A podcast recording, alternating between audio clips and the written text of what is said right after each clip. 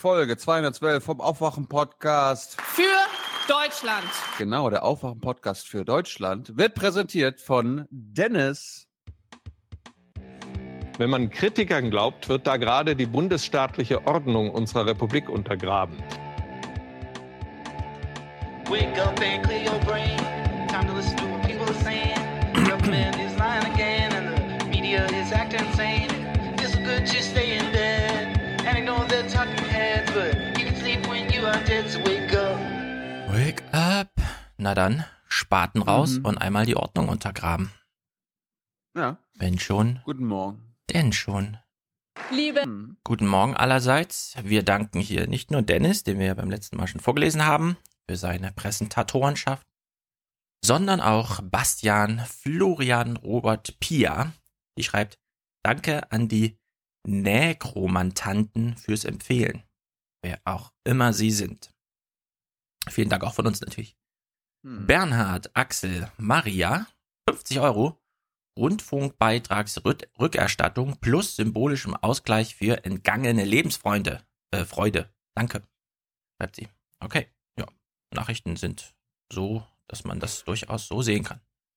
Felix, Andreas schickt 2120 und schreibt, ich arbeite hart daran, mir irgendwann die Kommentar, äh, Komma-Verschiebung leisten zu können und somit zum Präsentator aufzusteigen.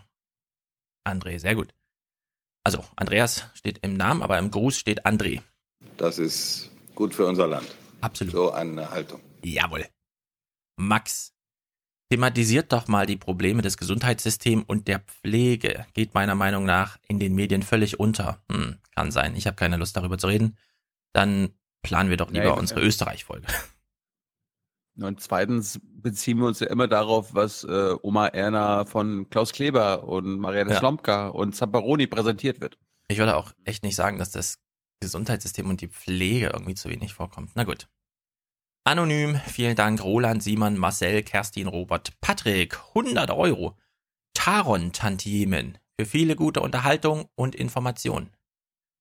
Nils, Stefanie, Daniel, Thomas, Christian, Stefan, Jan Christoph, pflichtbewusste Corbin-Steuer. Fabian, Markus, er, er verbindet es hier mit einem Spendenaufruf an die Family. Achtung, Eva und Timo. Hm. Ihr seid ausgerufen.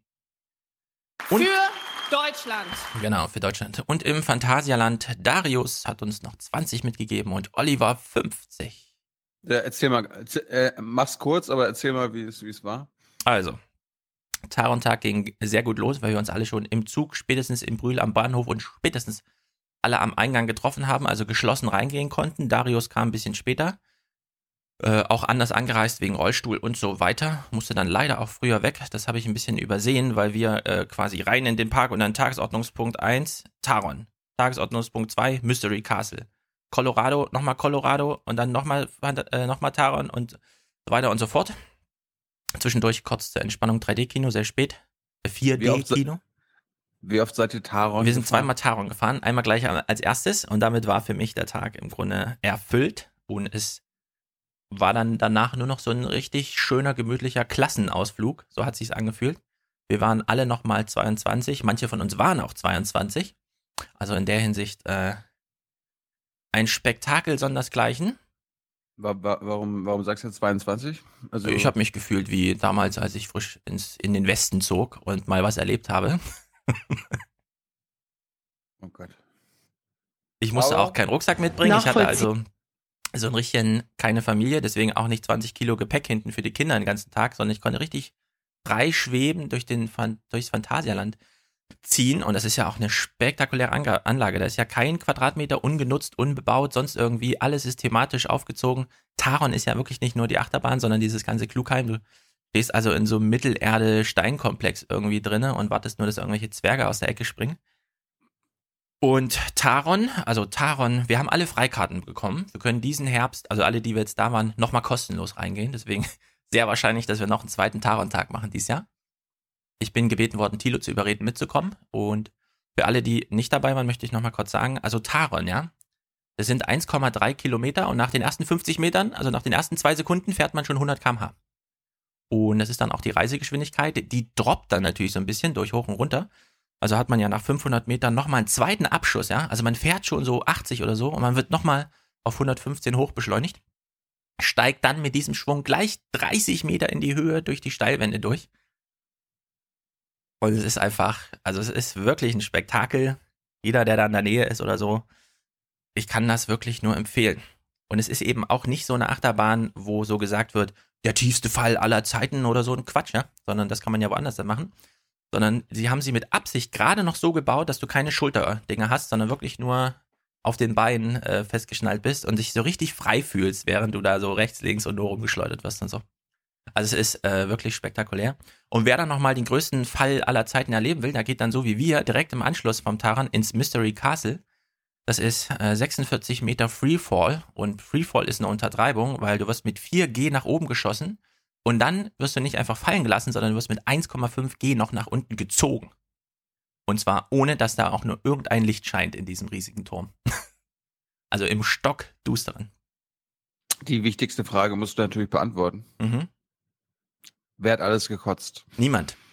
Oh. Das ist auch das Tolle am Taron. Es ist keine Achterbahn, aus der du aussteigst und kotzen musst, sondern du warst nur einmal für eine Minute, war dein ganzer Körper beansprucht, ja. Also vom großen C, der baumelt. Die haben wirklich auf alles geachtet, ja. Die Füße baumeln, du hängst da drin, hast quasi nur den Sitz, spürst du, der Rest ist völlig frei, du kannst deinen Kopf bewegen und so weiter.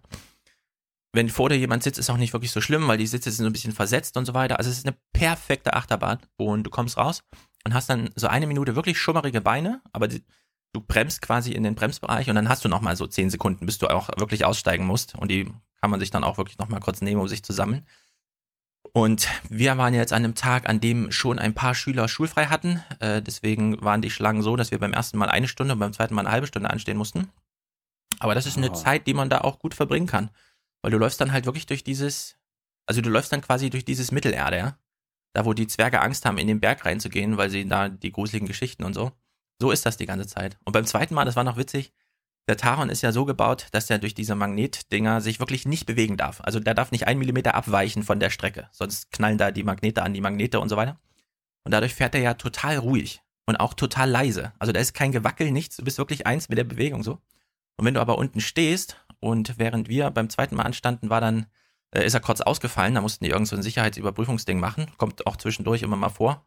Ich habe nachgelesen, auch morgens machen die zwei Stunden nur Sicherheitsüberprüfung und schicken den im Boost-Modus, also nochmal mit 20% mehr ohne Fahrer durch. Und wir standen dann da und dann haben die so Testfahrten gemacht, ohne Publikum drin. Und dann rauschte das nur so rechts und links über uns und es war wie äh, so ein Batmobil, ja. Also ohne weitere Geräusche, das quasi nur den Wind gehört die ganze Zeit. So. Also wirklich spektakuläre Anlage. Hm. Ich empfehle das sehr. Im Herbst nehmen wir Tilo dann auch mit. Don't worry, be happy. Ja. Und die, die andere wichtige Frage, wie war der Frauenanteil? Äh, zwei, äh, also eins zu sechs. Zwölf insgesamt. Zwei Frauen. Ist doch okay. Lorna und Nicole haben uns begleitet. Sehr gut. Schön. Na dann stürzen wir uns mal hier in die Politik. Linken Mhm. Parteitag. Äh, ich werde in die Reden gucken, danach wird Thilo den Journalismus kurz thematisieren. Äh, wir müssen es so machen, es gab insgesamt drei interessante Reden. Diese kam ja diesmal mehr so als der linke Europäer nochmal, als der Euro Europavorsitzende irgendwie hat eine Viertelstunde gemacht. Also, wir gucken die zwei Parteivorsitzenden und werden dann daran erklären, was alles nicht funktioniert als politische Rede und was wirklich von super vorgestern ist. Und Wagenknecht, genau das Gegenteil. Spektakulär, 30 Minuten. Ich wollte Clips machen, aber es war einfach durchgehend. Das war so ein Flow. Also es ließ sich wirklich nicht schneiden. Und da Thilo ja hier schon mal äh, zwölf Jahre alten George W. Bush Reden im komplett geguckt hat, nehme ich Nie mir komplett. heute die Nie, Balance. kom nie komplett, aber egal. Heute balancieren wir das aus mit einer aktuellen Rede. Auch 30 Minuten. Äh, bei der sich also wirklich wenig rausschneiden lässt. So, das war einfach ein, äh, ein gutes Ding. Fangen wir aber bei Katja Kipping an. Also, Katja Kipping ist ja eine der beiden Bundesvorsitzenden. In der Hinsicht hat sie die Funktion, die Partei irgendwie so zusammenzuhalten, wo ich immer dachte, naja, das ist ja die Bernd Rixinger Aufgabe, der ist ja so als Gewerkschaftsverwaltungssuperstratege da gut in der Lage und gut geschult. Aber Katja Kipping nutzt den Freiraum, den sie dadurch hat, irgendwie nicht für gute Reden. Wir hören nochmal in den Einstieg ein, das war so ungefähr der Tenor. Zum Glück gab es gerade in England eine Wahl, deswegen konnte sie hier einen guten Einstieg in die Rede finden. Liebe Genossinnen, liebe Genossen, verehrte Gäste, Großbritannien hat gestern gewählt. Zu Beginn des Wahlkampfes lag Jeremy Corbyn, der linke Labour-Vorsitzende, um 20 Prozent zurück. Am Ende gab es ein knappes Kopf-an-Kopf-Rennen. Corbyn hat eine grandiose ähm, Aufholjagd hingelegt und das ist, finde ich, ein ermutigendes Signal gegen den Rechtsruck in Europa. Denn Corbyn hat bewiesen, mit einem modernen Wahlkampf, mit Haustürbesuchen und mit einem sozialen Programm, was unserem sehr nahe kommt, kann man punkten und aufholen und das macht uns Mut. Ja, also die Vereinnahmung eines durch Zufall gleichzeitigen Ereignisses kann man machen. Jetzt gucken wir uns den eigentlichen Einstieg in die Rede an. Man muss sich doch an alles klammern, Ja, was genau. irgendwo Ja, in wirklich. Europa baumelt an Ich- Hoffnung. Ja, und da alle so angefangen haben, fand ich es echt auch ein bisschen. Traut man jetzt seiner eigenen Stärke Mm. nicht, sodass man das braucht? Oder wo klemmt's da irgendwie an der Mobilisierung? Also, Vielleicht, vielleicht fandest du es ja. ist äußerst bedauerlich und damit drücke ich mich noch sehr zurückhaltend aus. ja, da ich äh, grün Anhänger, äh, linken Anhänger bin, drücke ich mich mal zurückhaltend aus. Also es war ein, wie soll man sagen, Verlegenheitseinstieg. Jetzt kommt mal ihr Einstieg, den sie wahrscheinlich so auf dem Zettel hatte schon drei Wochen vorher oder wann sie sich vorbereitet hat.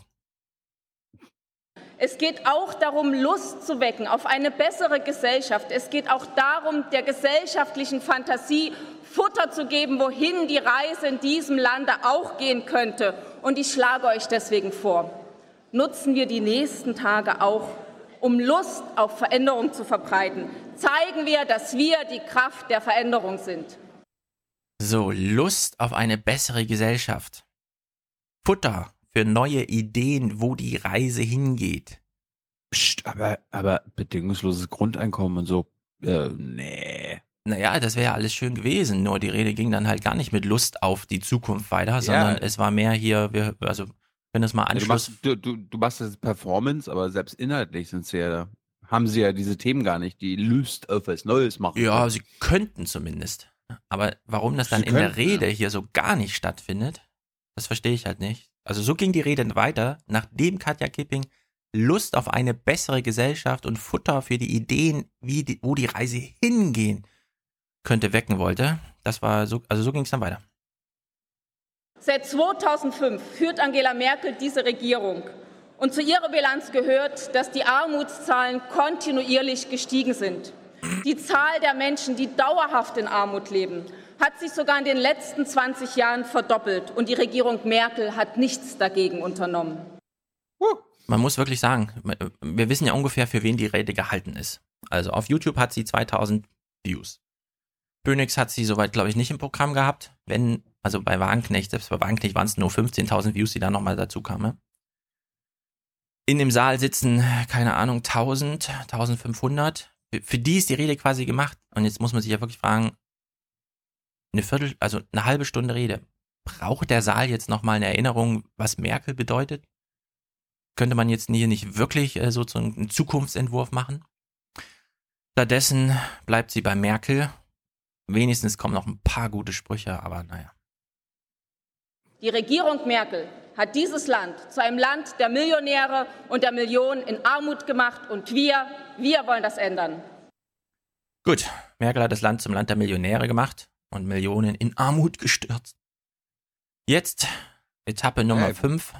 Ich meine, ich erinnere, ich, erinnere, ich erinnere mich mehr an eine Zahl aus dem Armutsbericht, von dem ich, von dem ich ja geschockt war, irgendwie, dass äh, seit 2008 oder 2009 die Zahl der Obdachlosen 50 Prozent angestiegen ist. Ja, das ist gleich.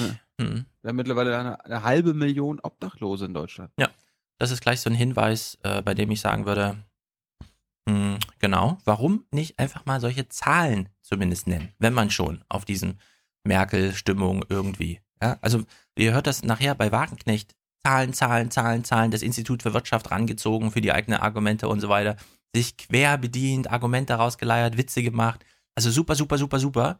Und hier so, hm, ja, also Merkel hat das Land zum Land der Millionäre gemacht und Millionen in Armut gelassen.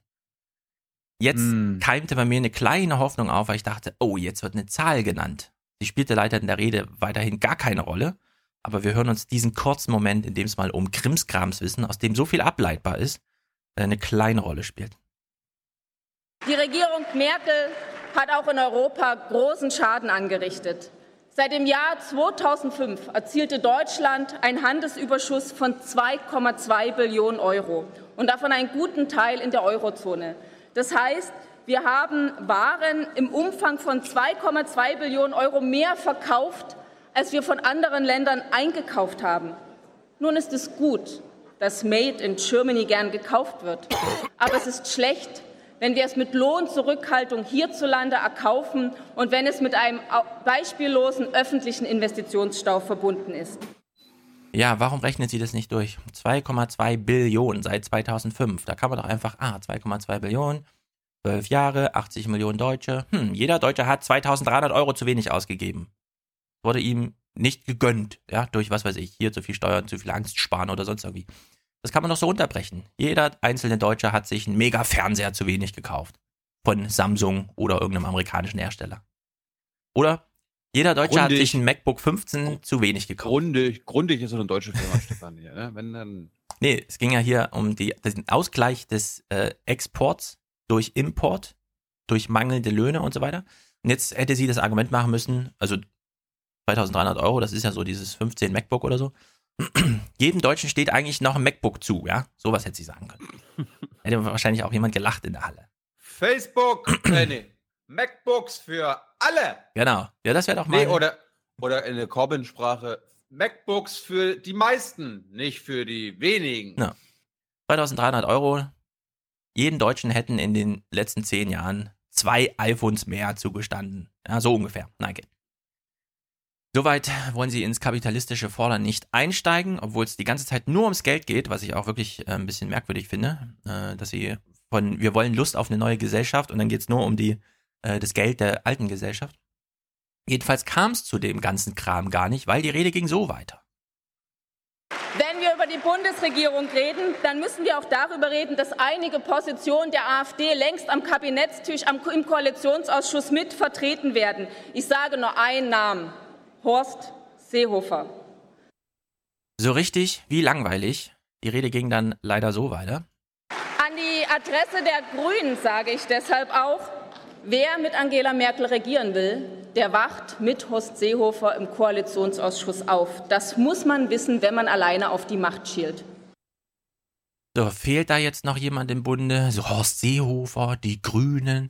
Ach ja, es gibt ja noch die gelbe Gefahr. Und weil wir gerade dabei sind, wenn ich Christian Lindner so reden höre, von seinem Deutschland, den Ausländern und der Abschiebung, da denke ich manchmal, okay, der Mann hat bessere Manieren als Gauland von der AfD, aber sein Deutschland ist auch ein Land der Ausgrenzung. Ja, Gauland möchte ein Land der Ausgrenzung und Lindner auch. Er hat nur bessere Manieren. Okay. Jetzt. Ähm, die Rede ging nur eine halbe Stunde. Wir haben jetzt die ersten fünf Minuten oder so geguckt oder die ersten zehn sie schwenkt so ein bisschen um aufs Inhaltliche. Auch das weckt bei mir leider keine äh, Lust auf eine neue Gesellschaft. Wir kennen alle immer noch diesen guten Spruch von Lenin damals. Äh, die genaue Überlieferung kenne ich natürlich nicht. Faul bin nachzulesen, aber ich habe es schon oft irgendwie so hingebogen genannt. Die Leute wissen, dass es ihnen schlecht geht, wenn es ihnen schlecht geht. Das muss man ihnen nicht immer nochmal sagen. Den Leuten muss man eine Idee von der Zukunft geben und dann sind sie auch bereit zur Revolution. Jetzt hören wir uns das mal an und überlegen uns, ob uns das in der Hinsicht irgendwie mobilisiert. Ist denn das so schwer zu begreifen? Und es war Bernd und mir auch immer ein ganz persönliches Anliegen, dass wir unsere Grundsätze dem Praxistest unterziehen. Nicht nur von der Bühne herab, sondern auch dort, wo es erstmal nur heißt, zuzuhören vor Jobsendern, bei Haustürgesprächen, in Wohnzimmern, vor Einkaufszentren. Und ich kam dabei in Häuser, wo ein schon im Hausflur die Perspektivlosigkeit anspringt. Ich traf dabei großartige Menschen und hörte berührende Geschichten. Und bei einem dieser Besuche kam ich mit einem in Dresden mit einer 63-jährigen Frau ins Gespräch, die mir Folgendes sagte. An den Arbeitstagen muss ich früh um fünf raus aus dem Haus und das mit schmerzenden Knien. Ich habe meine Arbeit als Pflegerin gern gemacht. Und nun, mit 63 bei meinem Knieproblem, habe ich eine tiefe Sehnsucht, mein Arbeitsleben zu beenden und meine Rente zu genießen. Als ich bei Ihnen klingelte, saßen Sie gerade mit einem Taschenrechner und Aktenordner in Ihrem Wohnzimmer und rechneten aus, ob diese Frau es sich leisten kann, eher in Rente zu gehen. Und Sie waren gerade zu dem Ergebnis gekommen, dass es nicht geht. Sie hatte zwar viel gearbeitet, aber immer zu einem niedrigen Lohn. Es reichte einfach nicht, um eher aufzuhören. Liebe Katja Kipping, wenn du die Leute zum Weinen bringst, macht niemand Revolution. Mhm. Du musst ihnen erklären, es könnte so viel besser sein und das Bessere könnte so einfach sein. Und die Argumente dafür liegen da. Sarah Wagenknecht komplett delivered, wie man so schön sagt. Hier Trübsinn, Trübsinn, Trübsinn, so als wüsste jemand in dem Saal oder der wenigen, die das auf YouTube anklicken, als kennen die solche Schicksale noch nicht, ja. Hat sie, hat sie da von Oma Erna gesprochen oder Oma Ernas Freundin oder so? Wahrscheinlich. Ist ja die Generation. Ja. Ihre Pointe von diesem trübsinnigen Storytelling-Stück lautet so. Und als ich wieder vor der Tür war, dann musste ich in all das Gerede von den Politikern denken, die uns jedes Jahr ein späteres Jahr Renteneintritt verkaufen wollen. Und ich musste an all, diese, an all diese Lobbyisten denken, die von Alterspyramiden reden, wenn sie doch in Wahrheit nur ihre privaten Rentenfonds im Blick haben. Und ich muss euch sagen, ich kann dieses Gequatsche nicht mehr hören. Ich würde all diese Leute gerne ins Wohnzimmer der Frau schleifen, dass sie dort einfach nur mal zuhören, was ihre Politik anrichtet. Alles richtig, aber es ist eben, man guckt das so und denkt, oh, okay. Naja, ich würde nicht mal sagen, dass es langweilig ist, sondern es ist so betrüblich. Und betrüblich ist einfach nicht gut. Vor allem, weil sie das, was sie dann hier so mitbringt als Geschichte, ist dann eben nicht Anlauf für irgendeine große Argumentation oder Forderung, sondern für das Schlechteste, was man sich hier, für das man sich hier entscheiden kann, nämlich linken Prosa.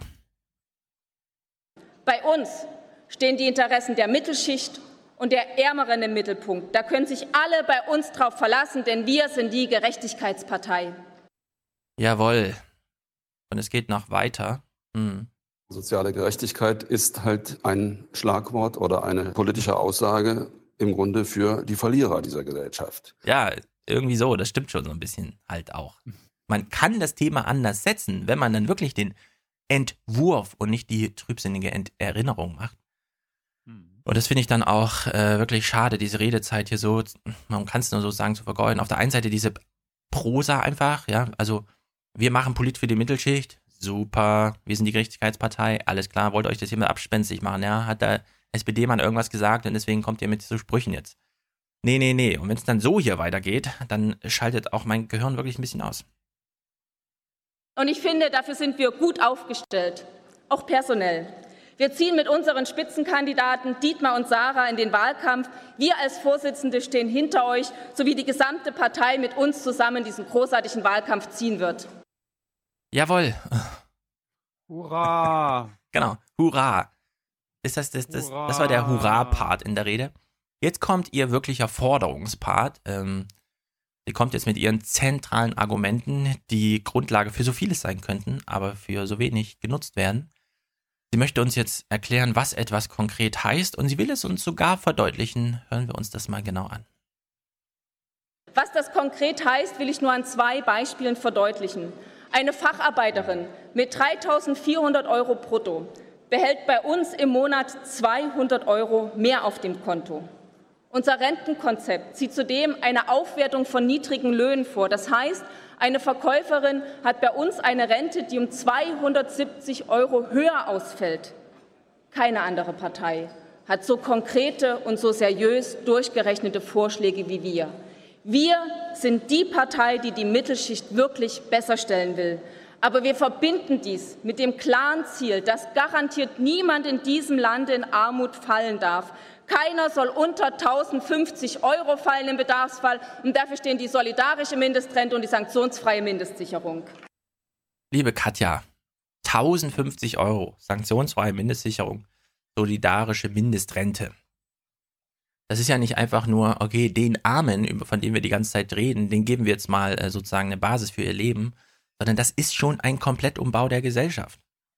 Und das könnte ja auch ein besserer Entwurf sein, zumindest ein tragfähiger, wenn man ähm, sagt, wir machen mal eine langfristige Planung als das, was wir jetzt haben. Aber warum ist das dann nur so ein kurzes Ding in der Rede? Warum ist nicht einfach 30 Minuten, Leute, so sieht die Gesellschaft aus, wenn wir eine Mindestsicherung und dann im Alter eine solidarische Mindestrente haben, ja. Und dann hätte man äh, wunderbar darüber reden können, weil das bedeutet ja nun mal ein Grund, äh, also da wird einfach eine Grundlage komplett ausgetauscht. Nee, ich habe die letzten Wochen ja irgendwie auch mal von Wagenknecht gehört, dass sie sich zumindest an dem österreichischen Rentenmodell orientieren wollen. Ja, Wagenknecht da- nennt das auch. Ja, und da, Sie da, da, hier manche, da Wagenknecht meinte ja irgendwie so, ja, das bedeutet, das bedeutet 800 Euro mehr pro Rentner in Deutschland. Mhm. Oder für, oder für den normalen Rentennehmer oder keine Ahnung, was sie da genau gesagt hat. Und Kipping jetzt so, unser Rechenmodell gibt Ja. 200 Euro mehr. Also, also wenn schon von Geld sprechen, dann, dann muss doch schon was Beeindruckendes sein, Katja. Ja, also äh, Oma, Oma Erna wird jetzt sich nicht sagen, ähm, also für 200 Euro mehr, da will ich die Linke. Hm, na nee, doch, also ist- 200 Euro das- heißt ja in dem mm, Fall wirklich, das ist ja ein substanzieller Unterschied für viele. Ja, aber Stefan, ich, ich verdiene schön eineinhalbtausend Euro Rente. Ich habe viel gearbeitet. Also, damit ich hier äh, die, die, die Stasi-Partei wähle, da, das muss schon, da muss schon ein bisschen mehr rauskommen. Ja, also wenn man, ich weiß nicht genau, ob bei den Linken das noch ein großer Hinderungsgrund ist, dass viele Wähler in einem Alter sind, bei dem sie sich noch so sehr dran erinnern Du. an PDS. Also kann durchaus sein. Äh, Oh. mir ist Selbst- das nur total fern mittlerweile. Ja, mir auch. Aber selbst im Hauptstadtjournalismus ist das immer noch Ja. ein großes Thema. Ja, ich finde 1050 Euro, ja, wenn, wenn sie vorher von, von Handelsbilanzen spricht und so weiter, das muss alles mal in so ein Verhältnis gesetzt werden. Ist 1050 Euro für jeden, ist das jetzt viel? Wo käme dieses Geld her? Hier hat sie doch mal die Chance, ihr großes Projekt, und das ist nun mal dieses bedingungslose Grundeinkommen, ich weiß nicht in welcher Ausgestaltung, aber ich würde, ich würde sagen, sie musste jetzt einfach immer alles auf eine Karte setzen. Anstatt das so nebenbei, so, ach ja, wir wollen ja 1050 Euro. So als, als hätte sie selbst Angst davor, was das tatsächlich für eine Veränderung für viele bedeutet und so weiter. Für viele natürlich eine Verbesserung erstmal im Sinne von, es ist dann mehr Geld, weil ich mich wieder die ganze Zeit frage, warum reden die Linken die ganze Zeit nur übers Geld, ja, bei ihrem Parteitag? Das sind doch Kommunisten. Ja, aber die wirklich. wollen doch das Geld abschaffen. Da steckt wirklich so ein kleines Paradox dahinter, ja. Sie, sie so als Idee, ja, die bessere Gesellschaft und so weiter, aber dann geht es die ganze Zeit nur ums Geld, dann wird durchgerechnet 200 Euro hier mehr und da und 1050 und nicht 1000 und dann kein, also Österreich ist ja nun wirklich nicht sehr weit, weit weg. Österreich ist ein Land, das, mit dem teilen wir so ein bisschen die Sprache, ja. Also wir müssen nicht nochmal die Schulbank drücken, um die Leute dazu verstehen, müssen uns nur ein bisschen mehr konzentrieren. Und wenn die da 1005, also wenn die da 1000 Euro Mindestrente schon haben, dann kann man das nochmal kurz als, und übrigens, das gibt's schon und das ist gar nicht weit weg, das ist gleich hier und so. Da, wo ihr zum Kuchenessen hinfahrt, da, ja, da gibt's das schon. Es ist nicht unmöglich und so. Aber das verpasst sie alles. Stattdessen, nach ihrem kleinen Snippet hier, das ihr so wichtig war, geht sie zurück zu ihrer Prosa. Das ist eine Zukunft, für die es sich zu kämpfen lohnt. Sorgen wir nun dafür, dass sich das rumspricht. Sagt das allen, mit denen ihr in den nächsten 15 Wochen ins Gespräch kommt. Die Linke kämpft dafür, dass dein Leben besser wird. Ja, sorgen wir Okay. dafür, dass sich das rumspricht. Was denn genau, liebe Katja? Hey, hey, du, du da, ja? Die Linke sorgt dafür, dass dein Leben besser wird. Genau. Meins? Wie denn? ja, das ist egal. Äh, das passiert einfach. Genau, das Ja, steht hier auf dem Flyer, den wir gekriegt haben aus Ja, der Zentrale. Das ist, das ist so. Ja, aber wie, wie soll ich dir denn glauben? Das, das ist eine tolle Frage. Ja, und jetzt noch ein kleiner Aufregerclip für Tilo, den, den ich an der Stelle auch so unpassend fand. Das, das ist wirklich, also, naja. Natürlich kriegen mit uns nicht alle mehr. Es gibt welche, die haben so viel, dass sie es nicht ausgeben können. Das ist zum Beispiel Susanne Klatten, die quasi allein für ein Aktienpaket im, zu, im Jahr zusätzlich eine Milliarde Euro bekommt. Die wird bei uns nicht entlastet. Da muss sie durch. Ja, da muss sie durch. Okay. Hm. Nicht jeder muss ein Showmaster sein auf der Bühne, aber man kann, also nicht ohne Grund haben die großen Staatschefs dieser Welt, wenn sie cool sind, Obama und so weiter, nicht 40-jährige, 50-jährige, 60-jährige gestandene Redenschreiber, nicht mal 30-jährige, sondern 20-jährige. Leute, die mit ihrem Studium gerade anfangen oder so, ja. Die schreiben diese Reden, weil die ein Gespür dafür haben, was eigentlich Quatsch ist. Und es kommt dann erst gar nicht rein in diese Reden. Und Ich, diese, ich, Hm? ich glaube, Katja schreibt die Reden selbst. alle schreiben die selbst. Richtlinger auch, das hören wir gleich. Und das, das, das, ich finde, das geht nicht. Also ich finde, so ein, so ein Parteitag, auch wenn, wenn man weiß, der wird sowieso nicht beobachtet und das ist nur eine Kurzmeldung im Heute-Journal. Auf diese Reden muss man irgendwie was setzen. Da muss was drin vorkommen.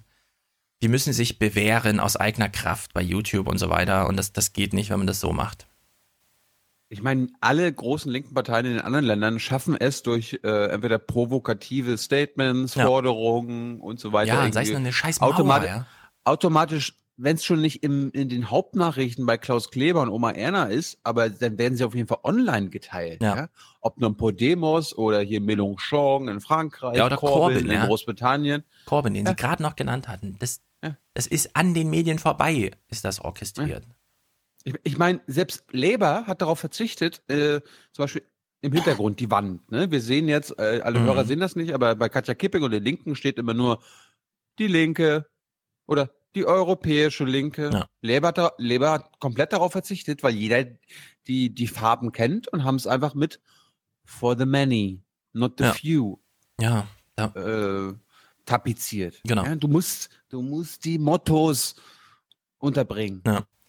Diese Rede ging insgesamt 30 Minuten. Wir haben jetzt die ersten 17 Minuten hier geguckt. Ich trage die letzten 13 Minuten mal vor. Da ist sie nämlich ins Thematische eingestiegen.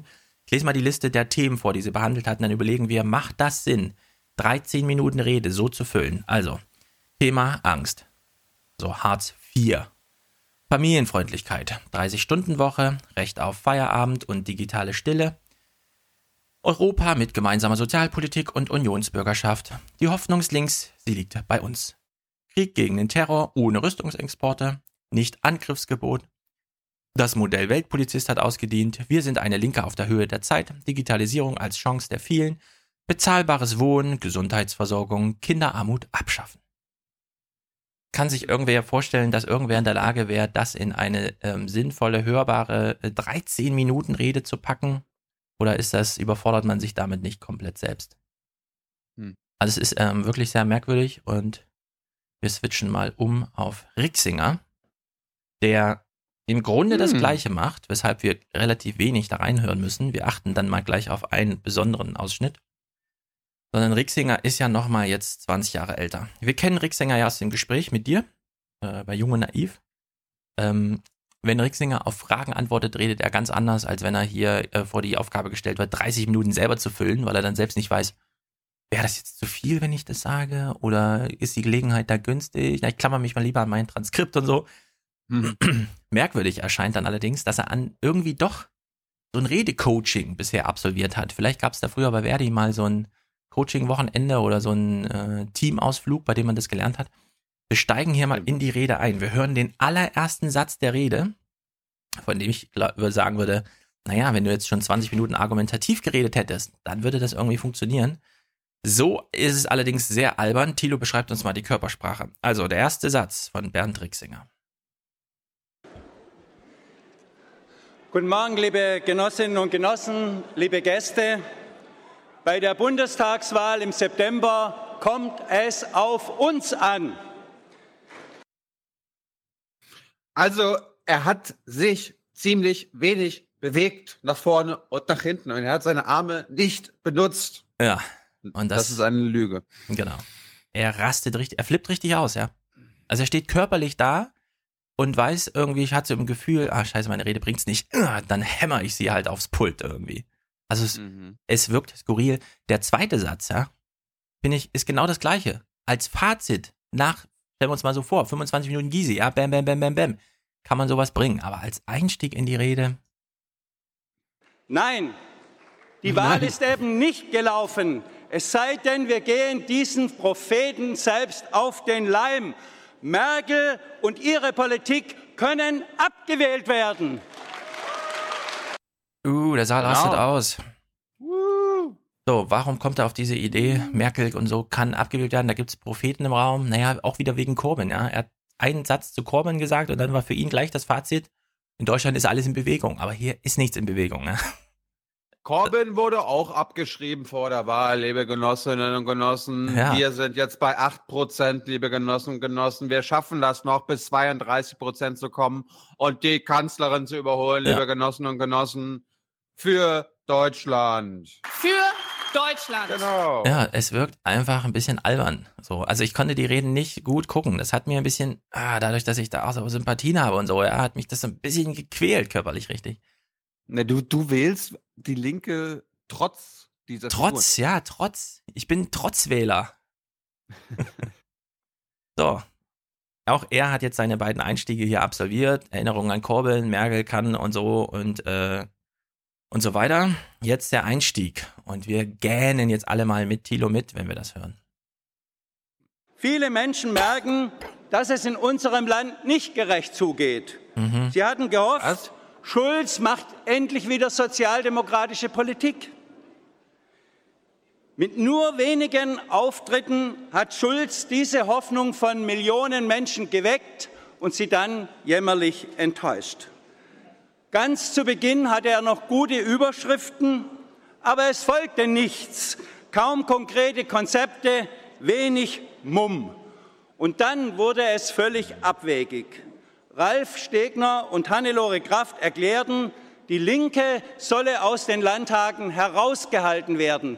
Ja, geht's noch? Wer etwas Verstand besitzt, für den muss es das wichtigste Ziel sein, die AfD aus den Landtagen und aus dem Bundestag herauszuhalten.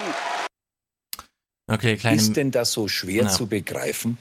Kleine Methodenkritik. Also, Corbyn, der galt ganz lange als der Loser. Dann hat er von sich aus diese Rolle abgestrichen, also richtig den Mantel weggeworfen, hat gesagt, hier Leute, ich hab Ideen. Keine Atomwaffen, Grundsicherungsdings, bla bla, das geht sogar meiner Partei zu weit. Ja, das geht aber nur, wenn man für sich gar nicht akzeptiert, Opfer zu sein, auch wenn alle anderen sagen, du bist Opfer. Hm. Hier stellt sich die deutsche Linke auf die Bühne und sagt, wir sind das Opfer. und macht genau das Gegenteil von Corbyn, ja.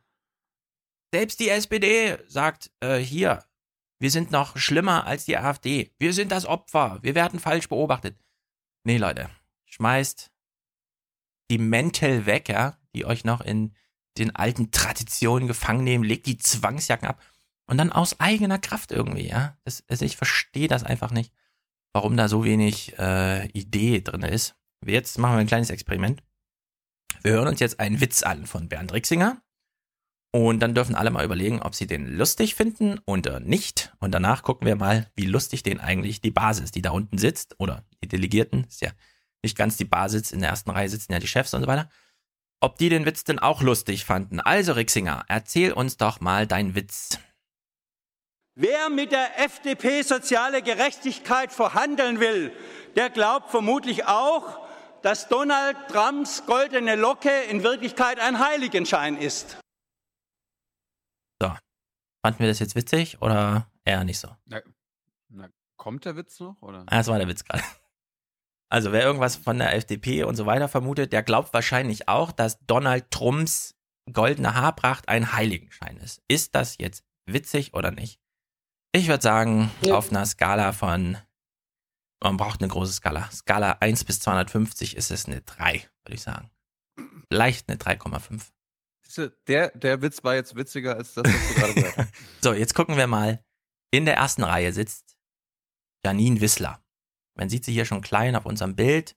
Thilo beschreibt uns gleich, wie sie reagiert.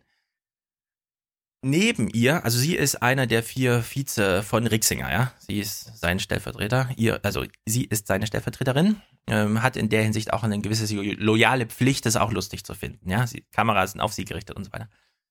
Rechts von ihr sitzt jemand, den ich nicht kenne. Dahinter sitzt eine Frau, die ich vom Bild her auch kenne, aber nicht einordnen kann. Jedenfalls, Janine Wissler ist Jahrgang 81. Die Frau dahinter sieht aus wie 61 oder vielleicht älter. Wir achten jetzt drauf. Wir gucken das jetzt noch zweimal. Einmal in Originalgeschwindigkeit.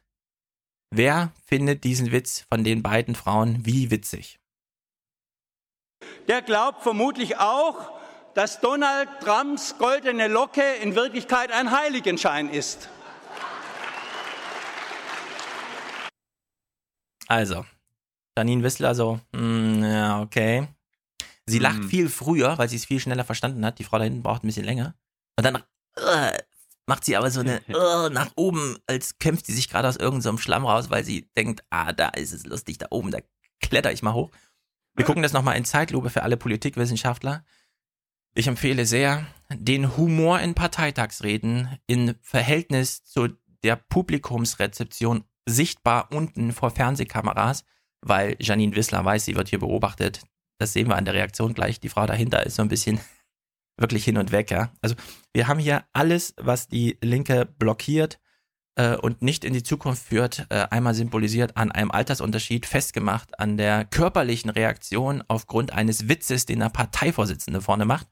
Ton hört sich jetzt ein bisschen komisch an, wenn wir das so verlangsamt hören, aber wir achten mal genau auf Janine Wissler, wie sie sich noch, würde ich eben sagen, wie sie sich noch durchkämpft, durchringt, körperlich eine Reaktion zu zeigen, die sagt, okay Leute, ich zeige hier Solidarität mit diesem Witz. ein Heiligenschein ist. So, und jetzt kommt die Reaktion.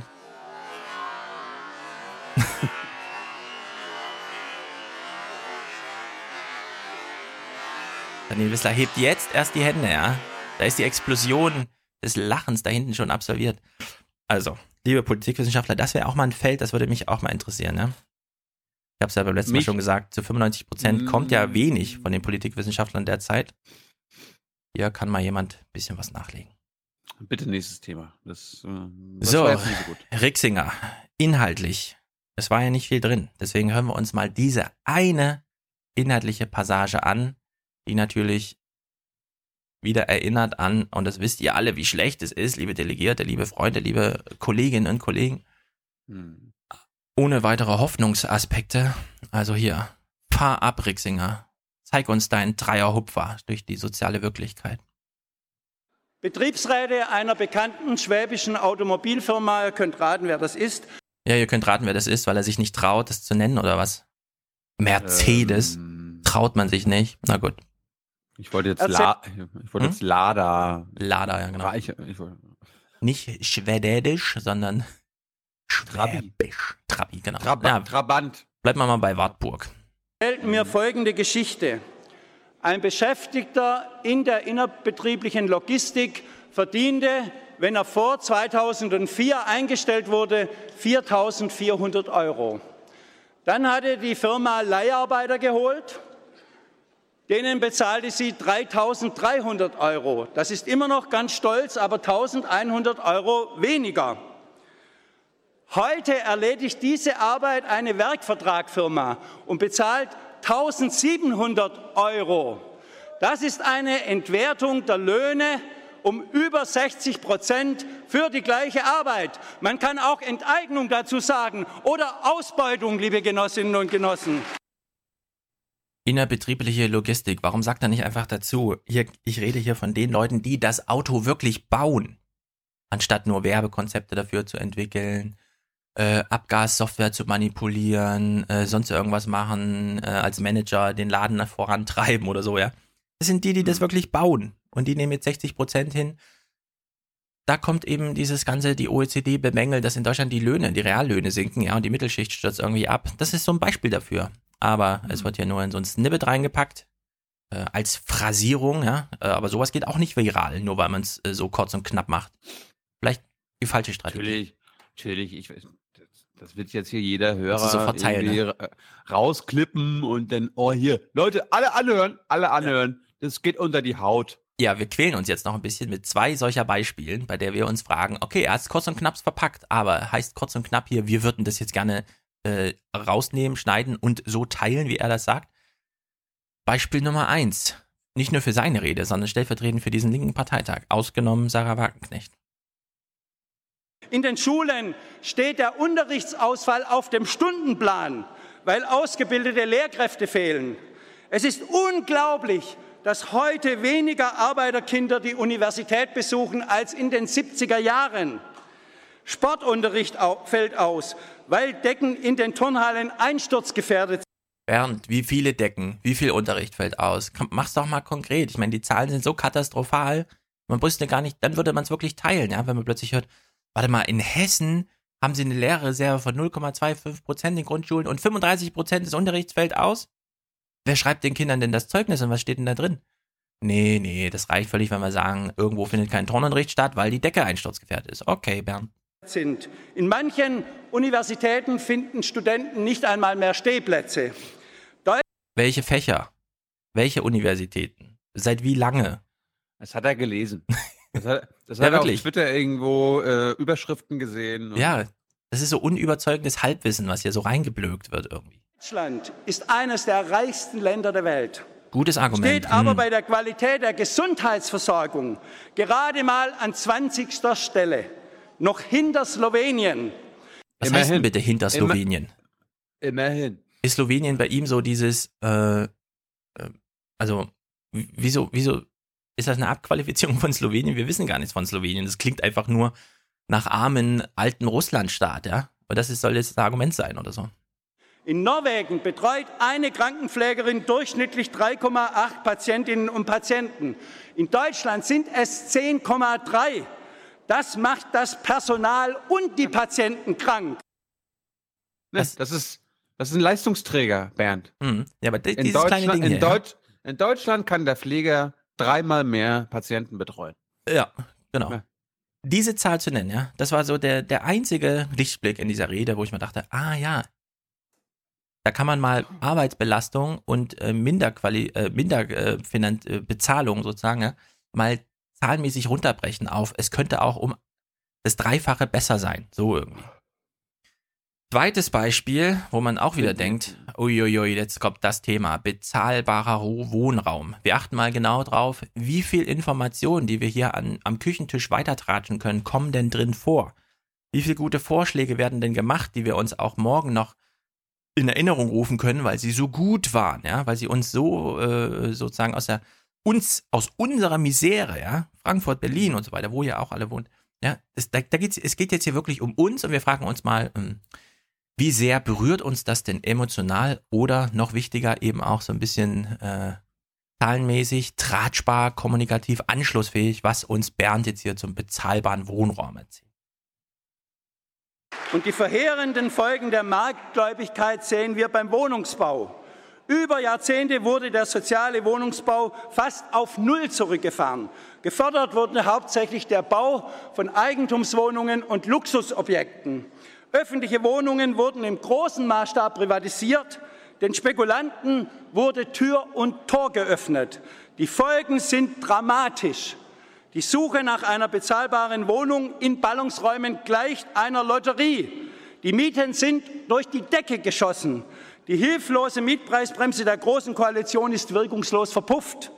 Die Mehrheit der Mieter wird gerupft, um einer Minderheit der Immobilienbesitzer die Kasse zu füllen. Wir machen drei Dinge. Erstens, wir stoppen die Mietpreiserhöhungen. Ähm, wie Bernd? Zweitens, wir schaffen bezahlbare Wohnungen, das aber gemeinnützig in öffentlicher und genossenschaftlicher Hand. Die Sozialbindung endet eben nicht nach 15 Jahren, sondern muss unbefristet bestehen bleiben.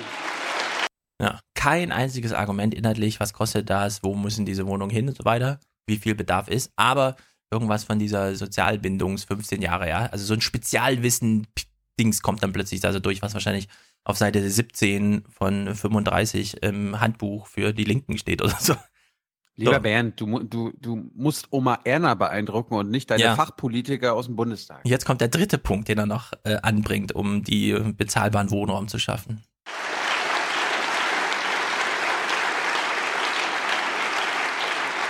Und drittens, wir verbieten die Spekulation. Und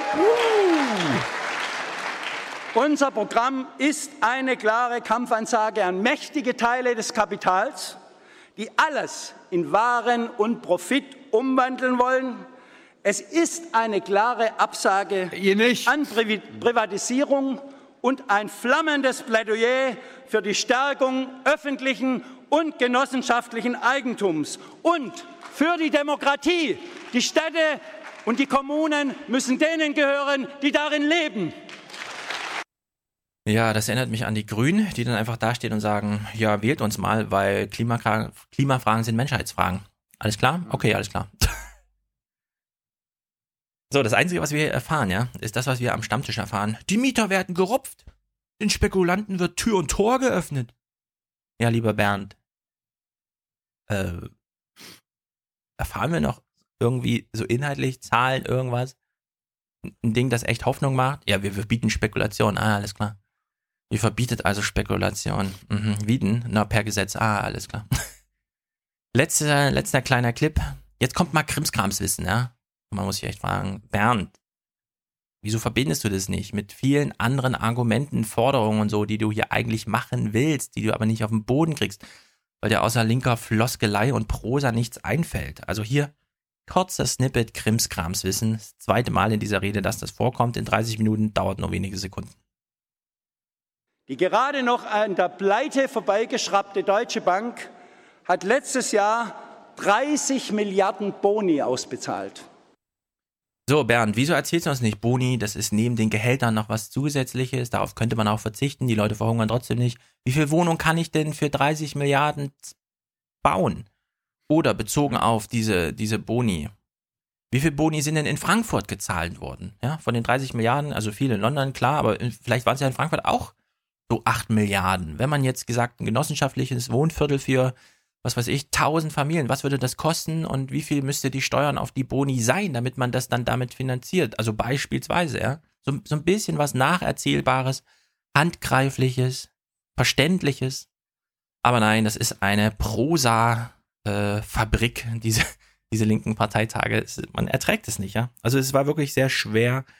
Hm. Es, ich sag mal so, wenn ich CSU Aschermittwoch gucke, dann bin ich da körperlich irgendwie dabei, ja, weil ich finde das alles scheiße und die machen das mit Absicht so auf der Bühne, dass ich das scheiße finde, das ist nicht mein Milieu, dann kann ich mich damit auseinandersetzen, aber wenn ich die Linken hier gucke, äh, bei denen ich ja, die ich ja dann auch wählen will irgendwie irgendwann, und dann sehe ich solche Reden, dann, uh, dann macht das gleich wieder Arbeit, ja, sich dann da durchzuringen, sich den Trotz noch abzuringen. Ich meine, man sagt ja immer, die Linken, die sind nicht regierungsfähig. Das glaube ich nicht. Ich würde sagen, sie sind aber nicht wahlkampffähig. Ja, sie sind absolut nicht wahlkampffähig. Ist wirklich erstaunlich, in wie wenig das klappt. Naja, das waren jedenfalls die beiden Reden der Chefs. Sarah Wagenknecht, Sad. genau das Gegenteil, das hören wir dann im Outro.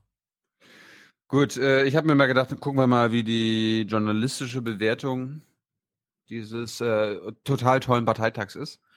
Und ich habe mal in die Regierungsberichte geguckt. Und wir beginnen mal mit dem absolut wunderbaren, äh, vorbildlichen, hochintellektuellen, überhaupt nichts mit Sportberichterstattung zu tun habenden Bericht unseres linken Terrorexperten Michael Stempfle. Nichts mit Sport, okay? Nichts mit Sport. Volle Konzentration. Wie gut sind die Roten derzeit in Form? Aktuell sind die Linken die Nummer drei im Deutschen Bundestag. Doch schaffen sie den Sprung an die Spitze bei der Bundestagswahl im September, also in eine Regierungskoalition? Merkel und ihre Politik können abgewählt werden. Das geht tatsächlich. In da fehlt offenbar noch Überzeugungskraft im Verein. Sitzt die Enttäuschung aus den vergangenen Runden in den Knochen? Die letzten Kämpfe in Schleswig-Holstein und Nordrhein-Westfalen etwa. Kein Einzug in die Landtage, keine Euphorie. Selbst im Saarland keine Regierungsbeteiligung. Und dann das noch, die Viererkette. Kipping, Rixinger, Wagenknecht und Bartsch. Unterschiedliche Charaktere von persönlichen Abneigungen ist die Rede. Viererkette, Fußball. Mhm. Mhm. Naja. Sucht man sich da jetzt einen Politikwissenschaftler raus, der das äh, beschreibt, wie so eine Viererkette bei den Linken funktioniert, oder sucht man sich da einen anderen Experten? Hm. Das Schwierige bei einer Viererkette ist so, dass natürlich die Abstimmung ganz wichtig ist, dass viel miteinander gesprochen wird und wenn dann nur einer irgendwo nicht so funktioniert, dann ist die ganze Viererkette schon ja, sehr schwer dann auch dicht zu halten. Spiel für äh, Herr Schulz, können Sie kurz beschreiben, wer dieser Politikwissenschaftler war? Das war der Trainer vom ersten FC Wilmersdorf, der nochmal mhm. kurz erklärt hat, wie das bei seinen Amateuren so läuft, mit dem gemeinsamen darüber reden, was man als nächstes macht in der Viererkette. Toll. Toll. Wollten sie alle sein. Aber nur zwei sollten Spitzenkandidaten werden. Ein Machtkampf. Im Dezember setzten sich die Favoriten durch, Bartsch und Wagenknecht. Kipping und Rixinger wie auf der Ersatzbank. Am Ende zwei getrennte Pressestatements, kein Teamgeist. Der Star der Mannschaft? Sarah Wagenknecht. Ein echter Hitzkopf. Immer wieder Provokationen. So auch vor der Stichwahl in Frankreich zwischen Macron und Le Pen. Sie tut so, als seien die Rechtsextremen und der Pro-Europäer gleichermaßen unwählbar. Macron sagt, er will Sozialabbau durchsetzen, Privatisierungen, er will den Arbeitsmarkt deregulieren. Das ist genau das, was die Mittelschicht natürlich, wo sie noch mehr Abstiegsängste hat. Was also ist der Also, die, die, die mag die Rechtsextreme nicht, aber Mhm. auch nicht unseren Pro-Europäer. Der am Firmament erschienen ist. Unglaublich. Was, was wagen Wageknecht? Matchplan für den Bundestagswahlkampf. Eine Doppelstrategie soll her. Einerseits Angriffe auf die SPD. Es reicht eben nicht, wenn die SPD nur das Ziel hat, den Lokführer auszuwechseln. Der Zug muss in eine andere Richtung fahren, nämlich in Richtung Gerechtigkeit. Andererseits wollen sie sich alle Optionen offen halten. Wer die Mitte besser stellen will, wer alle vor Armut und vor Hartz-IV-Sanktionen schützen will, der findet in uns einen verlässlichen Bündnispartner.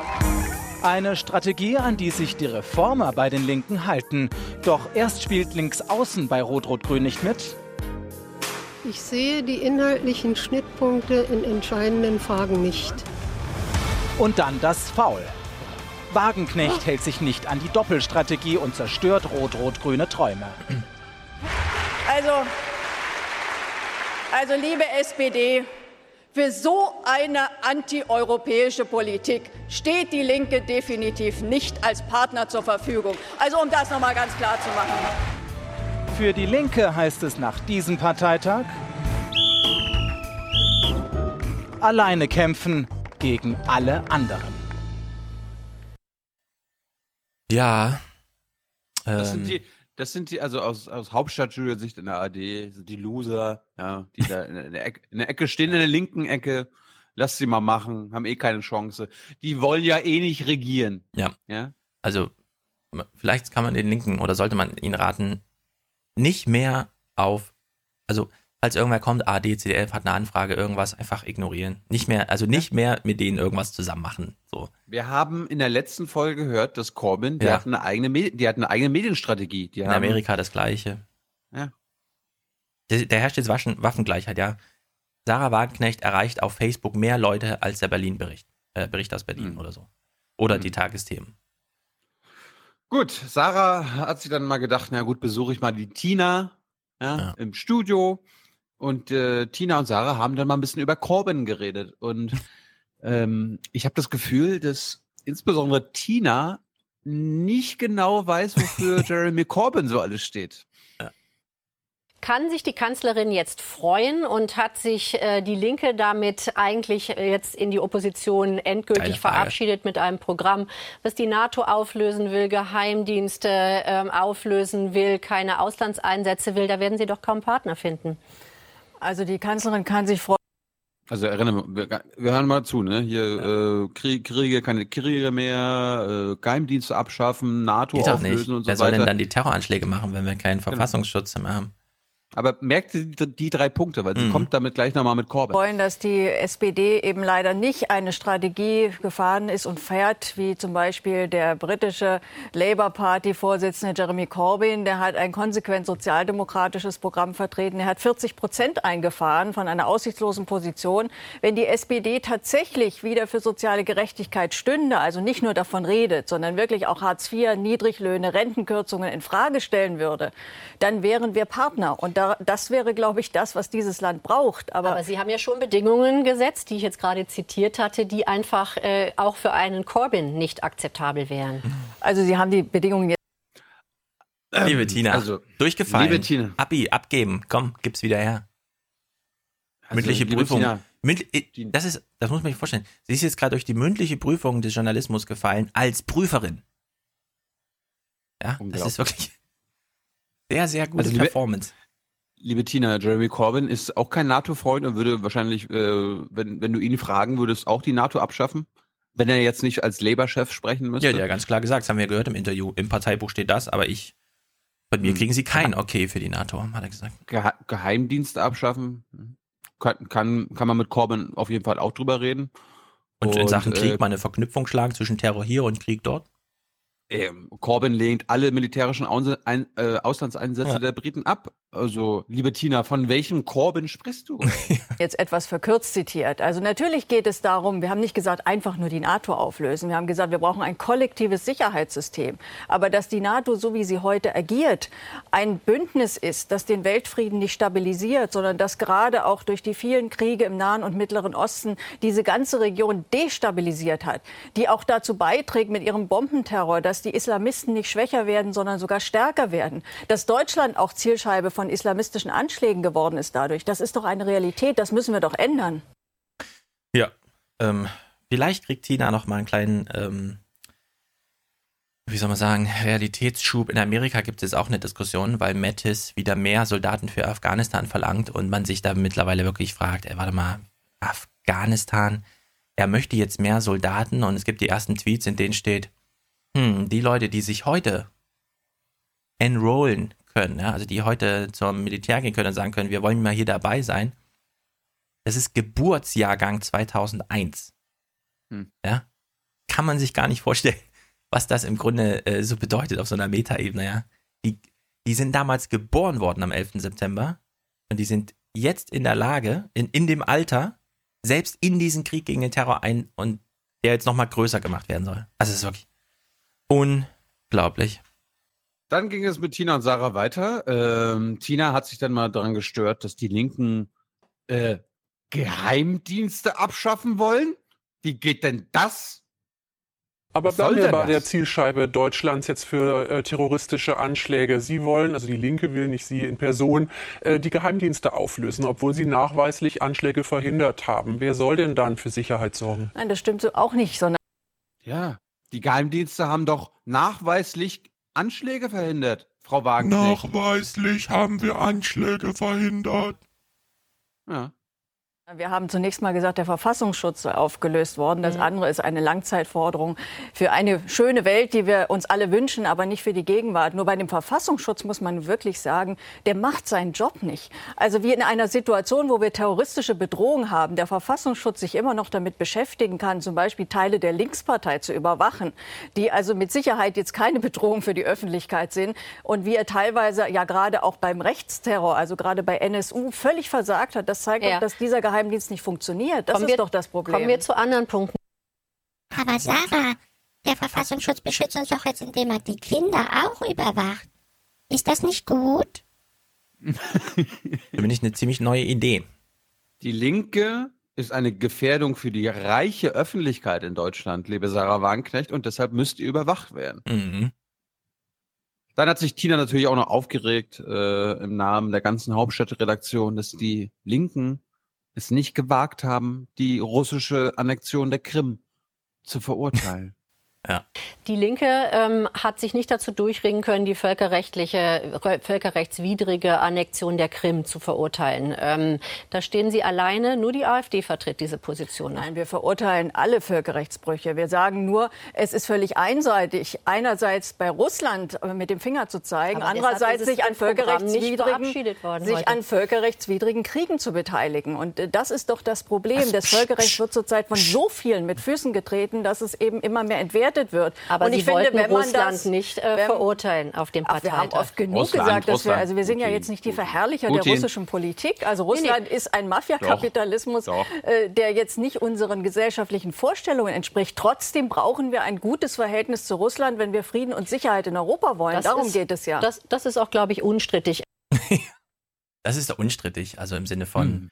Putin muss natürlich sterben und das sollten die Amerikaner ganz schnell machen.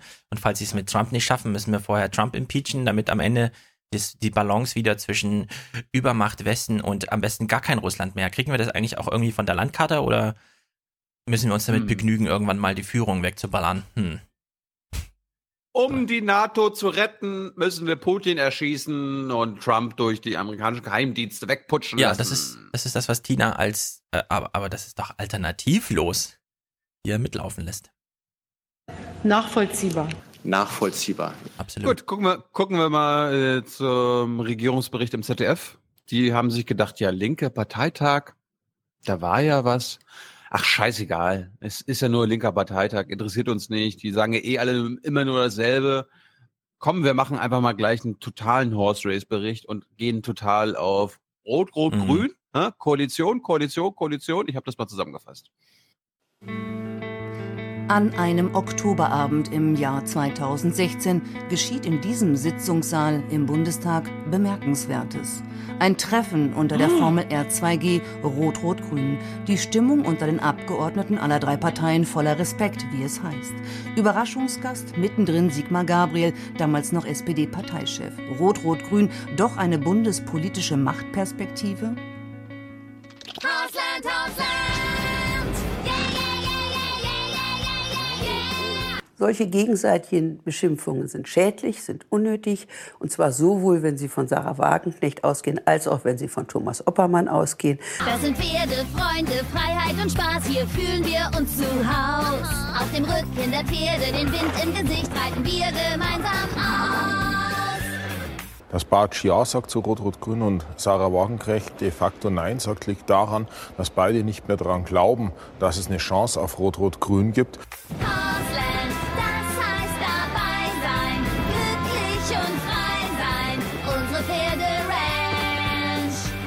Ich bin mir im Moment nicht so sicher, warum der Tanz um die Abgrenzung jetzt von den einzelnen Parteipolitikern wieder so laut vorgetragen wird. Ich halte das für nicht gut, weil damit einfach wieder das Gefühl eintritt, als wenn es keine Alternative zur großen Koalition gibt. Mhm. Ich Das würde, war's. hm, äh, da sich hier alle einig sind, dass äh, Rot-Rot-Grün medial, ähm, also es geht ja quasi auf der Metaebene, so wie Ramelow sagt, ja, ja, warum das jetzt schon wieder alle machen, verstehe ich nicht. Vielleicht ist ähm, nicht ein Boykott, ja, aber wenn man einfach sagt, okay Leute, bis zur Bundestagswahl reden wir einfach nicht mehr mit den Journalisten. Und wenn sie irgendwelche Fragen haben, dann können wir die so flapsig abarbeiten, aber wir nehmen das nicht mal, die nehmen uns nicht ernst, wir nehmen die auch nicht ernst. Na, die Corbyn-Strategie war ja andersrum. Äh, während des Wahlkampfs reden sie mit den Journalisten, weil sie dann einigermaßen fair berichten müssen, aber im Vorfeld machen sie es immer nur ganz selektiv. Ja. Also, die Amerikaner reden ja nicht mal mit Journalisten, ja. Weder die Opposition noch die Regierung und in der Hinsicht, warum nicht? So, wir erinnern uns in der letzten Folge, du hast ja Clips mit, mitgebracht, ich habe ich hab Clips mitgebracht von Gabriels Reisen. Ah ja. Und ähm, die AD und ZDF-Reporter waren ja mit in Libyen. Da hat man sich gedacht, naja, wenn man schon mal da ist, dann kannst du, brauchst du nicht nur was fürs Heute-Journal machen, sondern du kannst auch was für unseren Regierungsbericht machen. Mhm. Und äh, darum gab es nochmal in beiden Regierungsberichten das Thema Afrika. Das, der, das große Land, ja. Und wir, Land. lernen im, und wir lernen im Regierungsbericht zunächst mal, ähm, dass die Bundesregierung, Achtung, Angst vor Afrikanern hat. So wie dieses Solarkraftwerk in Marokko. Deswegen startet die Bundesregierung nun bei G20 Investitionspartnerschaften. Reformwillige Staaten wie eben Marokko, Ruanda oder die Elfenbeinküste versprechen mehr Rechtssicherheit, weniger Korruption. Dafür werden sie gefördert. Dann, so die Hoffnung, kämen deutsche Investoren und Jobs. Doch der grüne Politiker Uwe Kekeritz moniert, dass bei den Investitionspartnerschaften nicht mal verlässliche Sozialstandards definiert seien. Es sind auch keine ökologischen Standards definiert. Es wird an einer Stelle ganz kurz mal irgendwie Bezug auf die Nachhaltigkeitsagenda äh, genommen. Aber das ist nur ein kleiner Hinweis und es wird nichts konkretisiert. Hauptsache Arbeitsplätze, Perspektiven in Afrika schaffen. Seitdem so viele Migranten über das Meer kommen, ist das das neue Mantra der Bundesregierung. Es ist die Angst vor mehr Afrikanern in Europa, die die Bundesregierung antreibt. Das würde ich sagen, war mal ein sehr ehrlicher Bericht. Ja. Geht doch. Und man weiß aber genau, wie diese Investitionen aussehen, äh, wenn sie aus so einer Angst heraus gemacht werden. Das sind nämlich kleine Strohfeuerchen, die am Ende alle aus irgendwelchen Gründen wieder nicht funktionieren. Na, zu diesem, zu dem Lösungsansatz der Bundesregierung kommen wir gleich. Äh, das hat sehr griechische Züge, aber das, erklärt, das äh, erklären wir uns gleich. Zunächst einmal informiert uns der Bundesentwicklungsminister. Dieser Kontinent wird sich bis 2050 bevölkerungsmäßig verdoppeln. Und das heißt, ähm, jedes Jahr sind 20 Millionen neue Arbeitsplätze notwendig. Schafft der Kontinent dies nicht mit unserer Hilfe, werden sich Millionen aufmachen, eine neue Völkerwanderung in Richtung Europa sich in Gang setzen. Okay, das kann man so stehen lassen, weil das macht Angst, aber es wird wahrscheinlich nicht stimmen. Es gibt nämlich dieses andere Argument von dem Autoren, habe ich gerade vergessen, aber es war ein sehr guter Gegenentwurf. Der hat nämlich argumentiert, wenn äh, die Wirtschaft wächst und die Menschen plötzlich eine Perspektive für ihr Leben haben, dann sind Kinder nur noch ein Teil davon. Man hat das im Iran gesehen, innerhalb einer Generation, innerhalb von 30 Jahren ist die Kinderzahl pro Frau von sieben auf unter drei Ja. gesunken. Das, das ist doch logisch. Also Ja. der Wohlstand steigt und die, wie heißt das? Ne, der Kinder- Planungswille für das eigene Leben, der, der Ja. steigt. Und plötzlich hast du so eine Idee von Karriere, nee, erstmal Ausbildung und dann Kinder und so weiter. Wenn das alles nicht da ist, keine Perspektive, na dann, Mann, Kinder, zack, zack, zack, ja, dann So, be bevor wir zu nochmal ein bisschen mehr Müller kommen und auch dem Afrika-Beauftragten der Bundesregierung, lernen wir jetzt von einem unabhängigen Experten, dass die aktuellen Regierungspläne der Bundesregierung für Afrika brillant sind. Diese Investitionspartnerschaften können ihren Teil dazu beitragen, ähm, äh, dass äh, Länder sich äh, besser äh, entwickeln. Aber die Größenordnung des Problems äh, ist so groß, dass sie nicht äh, in einem Jahrzehnt zu lösen ist, sondern wir sprechen über Zeiträume von Jahrzehnten. hm. Hm. man könnte sich ja mit, mit China zusammentun. Könnte man. Aber dann, das ist ja, das ist ja ein Wettbewerber, Stefan. Stimmt. Wir reden hier von Wettbewerbsfähigkeit. Ja, die flüchten ja alle nicht nach China, sondern nach Europa. Das, So, und jetzt müssen alle, jetzt müssen eigentlich alle ganz stark sein, die es in, äh, nicht nur, die nicht nur ein Herz für Griechenland haben, sondern auch für Afrika. Weil die Bundesregierung macht es jetzt ganz schlau und denkt sich, naja, was in Griechenland funktioniert hat, das funktioniert auch mit ganz Afrika. Also es gibt morgen um ein neues Signal. Nicht nur die Europäer, sondern weltweit. Die G20 vereinbart ja 90 Prozent der weltwirtschaftlichen Leistung von Japan bis Brasilien. Wir wollen diese Länder auch mit der Herausforderung und den Chancen Afrikas konfrontieren.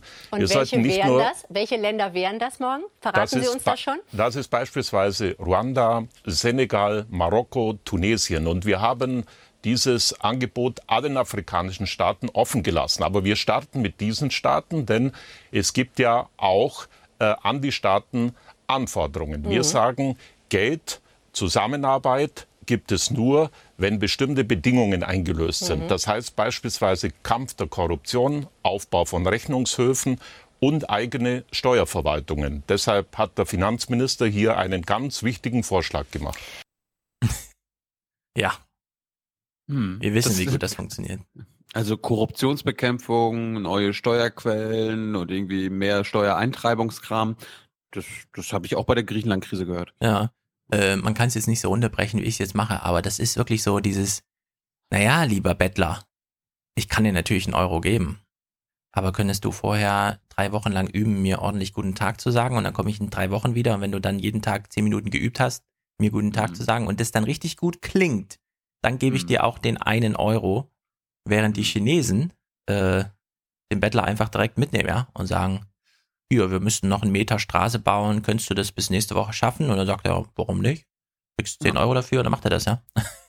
Also so Das ungefähr, haben- das- ganz grob, aber Das haben wir in unserer, äh, in unserer Reisen in Afrika gelernt. Also der Chinese an sich, ja. ja der kommt dahin und sagt, können wir was machen? Hm, was kostet das? Alles klar, hier.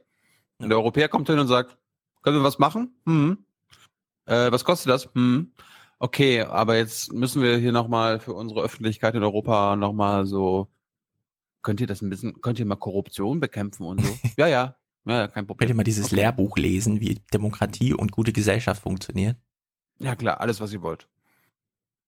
Gut, äh, aber ähm, ich habe hier nochmal ein Soundbite für dich, für dein Board von Gerd Müller.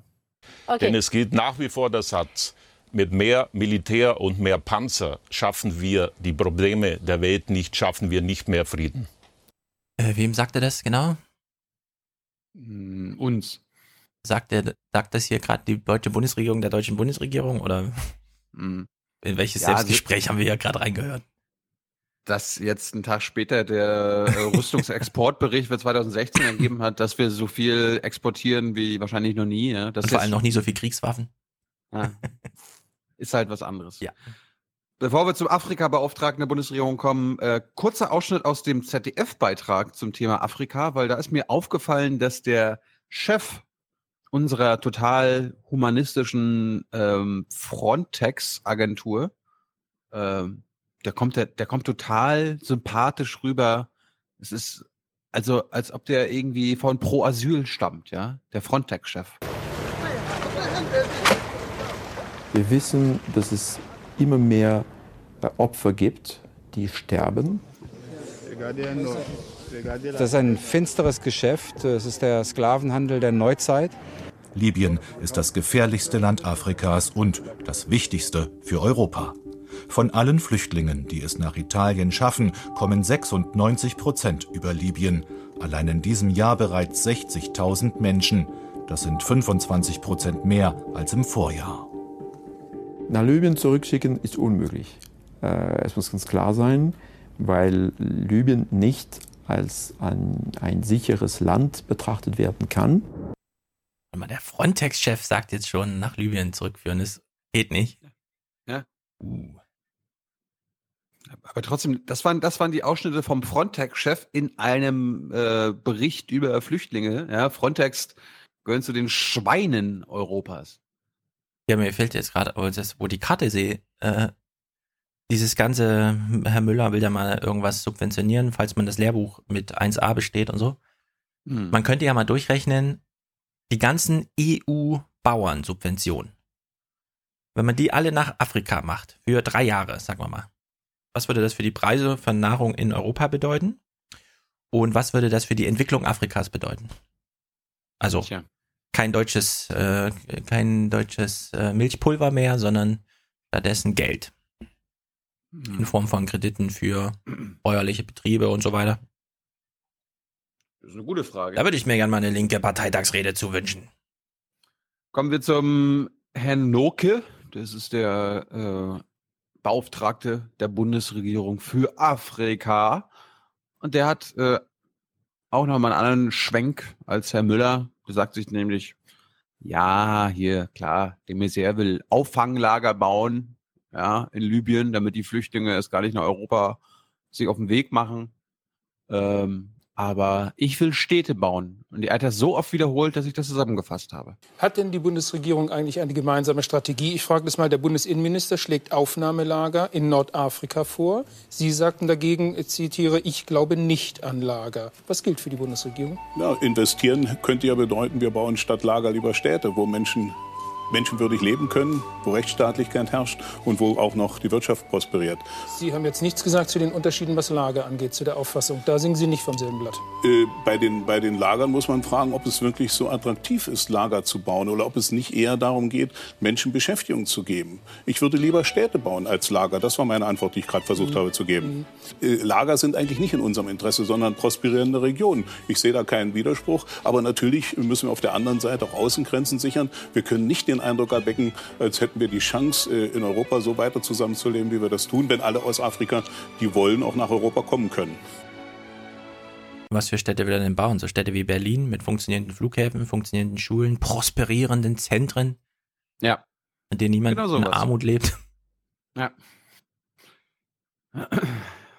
Also für alle unsere Kollegen, die dieses, die, die im Sommer noch Frau Merkel interviewen werden, kurzer Tipp: über, man, über manche Begriffe möchte die Kanzlerin nicht reden. Was die Frage von okay. Auffanglagern in Nordafrika anbelangt, so müssen wir das ruhig besprechen, welche Möglichkeiten da sind. Und wenn ich später sagte sie dann zu Auffanglagern, das Wort ist nicht Teil meines Sprachschatzes. Gut, dann nochmal ein ganz anderes Thema, weil, und es passt ganz gut, weil du es ja vorhin schon angesprochen hattest, ähm, Mietpreisbremse. Mhm. Ja? das finden die Linken ja irgendwie schwierig und so. Aber äh, ich weiß gar nicht, ich weiß gar nicht, was, worüber die, worüber die sich beschweren, weil die funktioniert doch ja super. Bei der Wiedervermietung einer Wohnung darf der Vermieter nicht mehr als die ortsübliche Miete plus 10% verlangen. Dann soll die Mietpreisbremse wirken. Sie gilt aber nicht, wenn umfassend modernisiert wurde, nicht für Neubauten, nicht, wenn die Vormiete schon höher war. Zur Höhe der Vormiete sagen Vermieter aber fast nie etwas. Genau. Erstens das. Woher weiß man denn, was die Miete vorher gekostet hat? Zweitens, Wie sehen eigentlich die Sanktionsmöglichkeiten aus, wenn jemand sagt, ich würde die Wohnung gerne nehmen, aber eben nur für 9% mehr als vorher? Hm, kommen wir, Äh, kommen wir, kommen, okay. komm, dazu, kommen, dazu kommen wir jetzt. Beispielfall, die ZDF-Redaktion hat sich gedacht, naja, ich kenne da jemanden in Berlin, der gerade ein Problem hat damit. Machen wir mal ein anschauliches Beispiel für Oma Erna daraus. So ist es aufwendig für den Bürger, auch für Anastasia aus Berlin, herauszufinden, ob zu viel Miete verlangt wird. Sie war beim Mieterverein, dessen Gutachten rein rechnerisch ergab, 94 Prozent zu hoch ist ihre Miete. Mehr als 800 Euro kalt für 59 Quadratmeter. Die hohe Miete zahlt sie seit einem Jahr. Weil sie gesetzeswidrig zu hoch sein könnte, will sie den Vermieter rügen. Das machen nur wenige Betroffene. Auch Anastasia zögert. Ich habe Angst, dass ähm, meine Hausverwaltung meinen Vertrag verkündigen wird. Das ist einfach etwas, das durch meinen Kopf geht. Bei einer Rüge müsste der Vermieter nachweisen, dass es schon eine höhere Vormiete gab oder dass er modernisiert hatte. Kann er das nicht, ist eine Mietminderung erst ab der Rüge möglich, nicht für den Zeitraum vorher. Also, es, die Mietpreisbremse funktioniert tadellos.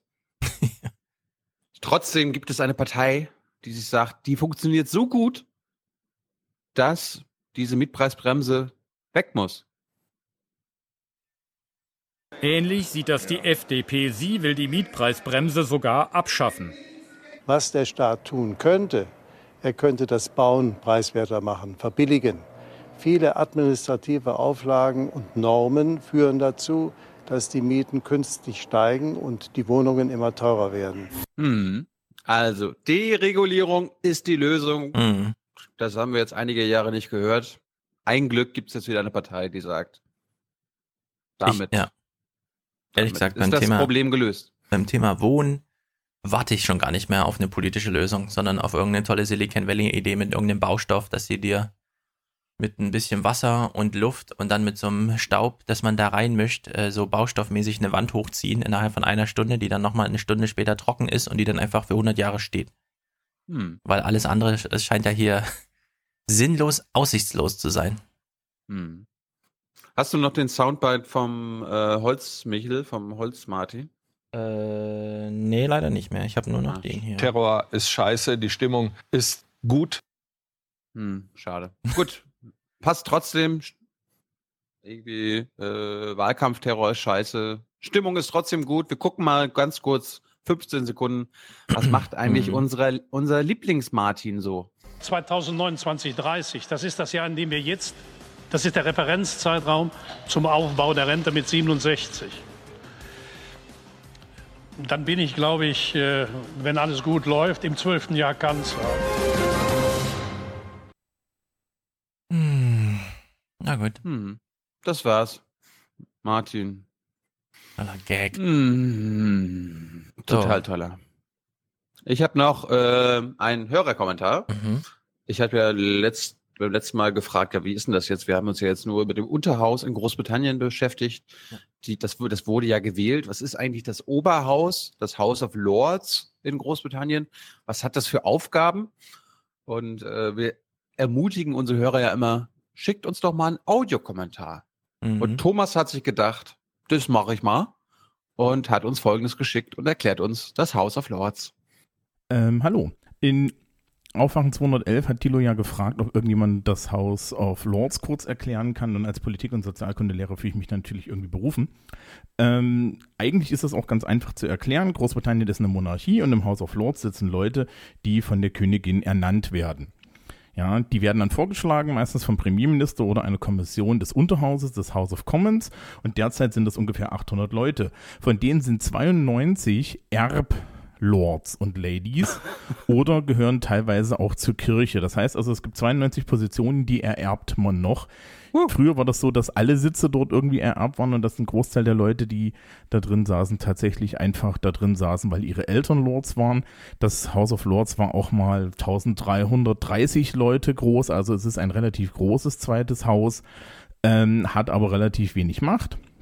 Das heißt, die können Gesetze ähm, erweitern. Sie können Gesetze teilweise an das House of Commons zurückschicken, was sie dann überstimmen kann. Aber sie können zum Beispiel nicht in äh, Steuergesetzgebung eingreifen. Sie können nicht in irgendwelche ähm, Sachgesetzgebung eingreifen oder ähnliches. Und generell ist es eher so, dass sie zwar Sachen erweitern, aber eigentlich nicht so viele Möglichkeiten haben. Es gab in den letzten Jahren immer wieder Gesetze, die die Macht des House of Lords eingeschränkt haben, was daran lag, dass es natürlich ein Dorn im Auge der ähm, demokratisch gewählten Teile ist, ja, also das House of Commons und insbesondere des Premierministers, dass man da diese, diese, diese Horde von Leuten hat, die im Endeffekt keinerlei Rechenschaft schuldig sind, die nicht gewählt wurden und die dann einem in de, ins Geschäft fuschen können. Ähm, ist auch sehr illuster, wer da so alles so drin saß. Ja, also Margaret Thatcher natürlich als Lady zum Beispiel, die haben dann auch alle Titel. Ja, also man kann da auf der Wikipedia mal gucken, das ist wirklich länglich. Ähm, Ralf Dahndorf saß da drin, aber zum Beispiel auch Andrew Lloyd Webber. Also jeder, der von der Königin zum Sir geschlagen wird, hat die Möglichkeit, ähm, im House of Lords zu sitzen und viele tun das auch. Lloyd Webber war irgendwie einmal da, hat einmal abgestimmt, dann haben sie ihm gleich den Vorwurf gemacht, er sei extra über den Atlantik geflogen, nur um das zu machen. Also es ist äh, sehr faszinierend und typisch britisch. Hm. Ja, klingt so, als hätten die Spaß mit Corbyn. Ja. so schön. Sehr gut. Thomas macht ja sehr viel Sozialkunde mit Holgi auch. Sei hier also empfohlen. Dankeschön, Thomas. Äh, kurzer Tipp, äh, wir haben ja viele äh, wohlhabende Aufwachen. Und da werden sich wahrscheinlich Tausende von unseren Hörern äh, dieses Jahr auf den Weg in die, auf die Malediven machen. Und da Stefan offenbar immer noch nicht das Interview mit Herrn Mohammed Nasheed, dem Ex-Staatspräsidenten mhm. dieser Inselgruppe, gesehen hat, habe ich mal ganz kurz was mitgebracht. Ein kleiner Tipp, eine kleine Bitte an alle deutschen Malediven-Touristen dieses Jahr. Well, can I have a last say? Yes. Next time you go to the Maldives, those listening to this, please go and protest in front of our national security headquarters. As a tourist. As a tourist. As a tourist. Please go and protest. You, you think that would help? I think that would help immensely. Why? Well, any, because they're suppressing us from protesting. So why can't the good Germans go and protest? Don't you think we would be jailed or something? Uh, certainly. well, oh, I don't want to be, be jailed. Well, well uh, I'm, I'm and you want me? You want me to be jailed? No. Oh, so well, you know why? Why not you for just once? Okay, Abenteuerurlaub. Wer es hm. mag. Hm. Und, und wer, wer, sich jetzt fragt, ja, warum? Warum ist das so gefährlich, in, auf den Malediven zu protestieren? müsst ihr euch die Folge anhören. Mhm. Alles gut, ein Teaser. An ansonsten, wir drehen heute Nachmittag noch mit Frau Schäbli, haben gestern schon mit äh, Lüders? Michael Lüders geredet, kennt man vielleicht. Mhm. Und das Interview gibt's am Sonntag, ist äh, ziemlich kurz geworden, leider nur zwei Stunden. Aber es ist sehr äh, interessant geworden. Gut, mal gucken, was wir da Neues erfahren. Und ja, den Rest heben, heben, wir uns für, für nächste Woche auf. Ich habe hier noch ein, ein Video mit offenen Karten gefunden ah, über Katar. Mhm. Was man theoretisch auch als Outro nach Wagenknecht packen könnte, wenn du willst. Nö, das äh, geht 30 Minuten. Ja, das Katar-Ding, das. Wie lang ist das? Das können wir doch direkt besprechen auch, oder? Ja, ja, das Machen wir andermal. Gut. Äh, gut. Ne, wir, komm, wir machen zum Abschluss noch Chelsea Manning. Chelsea Manning ist frei und hat ABC das erste TV-Interview mhm. gegeben. Wir gucken mal ganz kurz rein. To that ABC News exclusive interview with now. Here's Nightline anchor Juju Chang. Tonight, Chelsea Manning, convicted of the largest leak of documents in U.S. history, speaking out in her first TV interview since her release from prison. So many people call you a traitor. Many call you a hero. Right. Who is Chelsea Manning? So, I'm just me. It's as simple as that. But her journey, far from simple. Back in 2010, then known as Bradley Manning, she was charged with leaking more than 700,000 documents, many of them classified. One could argue you took an oath to defend the Constitution against enemies. Right. Do you feel like you betrayed that oath? No, I think I, st- I think I stuck I stuck to it. Manning says she turned to WikiLeaks after seeing images like this: U.S. soldiers opening fire on what ended up being civilians. Oh yeah, look at that, right through the windshield. including children. Oh, it's their fault for bringing their kids to a battle. That's right. I stopped seeing just statistics and information, and I started seeing people. Counterinsurgency warfare is not a simple thing. There's not, there's no, it's not as simple as like good guys versus bad guys. It is a mess. But critics say she betrayed her country and should have taken her concerns up the chain of command. There are those who say you, uh, you may have been motivated to get the information into the public sphere, but you might have also given it to our enemies. Right, but I have a responsibility to the public. Do you feel as though you owe the American public an apology? I've accepted responsibility. I, I, anything I've done, it's, it's me. In a controversial move, President Obama commuted Manning's 35 year sentence just days before leaving office. I feel very comfortable that uh, justice has been served. You haven't spoken to President Obama. What would you say to him if you could? Thank you. Give it a chance. That's all I wanted. You wanted a chance. That's all I asked for was a chance. That's it. And this is my chance. And Juju joins us now. Hm. Ja, sehr gut, dass solche Leute dann äh, verletzt, aber wirklich noch voller Tatendrang auch aus dem Gefängnis kommen. Gucken, wie das mit Snowden weitergeht. Das sieht ja auch nicht gut aus. Für Folge 213 brauchen wir noch Produzenten, Präsentatoren und natürlich euch als Unterstützer. Äh, ihr habt bis Dienstagmorgen Zeit. Und ansonsten geht auf iTunes, bewertet den Podcast positiv. Ja, mehr Rezensionen bitte, mehr Sterne. Und wie gesagt, am Sonntag äh, Junge Naiv mit Michael Lüders. Ansonsten sehen wir uns Dienstag. Viel Spaß mit Sarah Wageknecht. Genau. Bis denn. Ciao, ciao. Good night and good luck.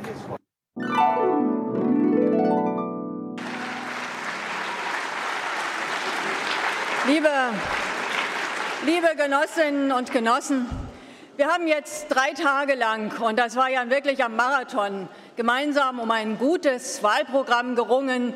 Wir haben diskutiert, wir haben an einigen Stellen auch gestritten. Einige Punkte sind auch noch offen, aber ich denke, wir werden das zu einem guten Abschluss bringen. Aber entscheidend ist, dass wenn wir hier rausgehen, dass wir dann alle gemeinsam für ein super Wahlergebnis für die Linke kämpfen, mit Leidenschaft und mit Engagement. Und da brauche ich eure Unterstützung, da freue ich mich auf den Wahlkampf. Und die wichtigste, die wichtigste Voraussetzung für ein gutes Wahlergebnis ist, dass wir erstmal, dass wir alle davon überzeugt sind, jawohl, die Linke kann die Politik in diesem Lande aufmischen. Wir sind noch für Überraschungen gut und wir kämpfen darum, dass dieses Wahlergebnis überraschend gut wird, weil dieses Land hat es nötig.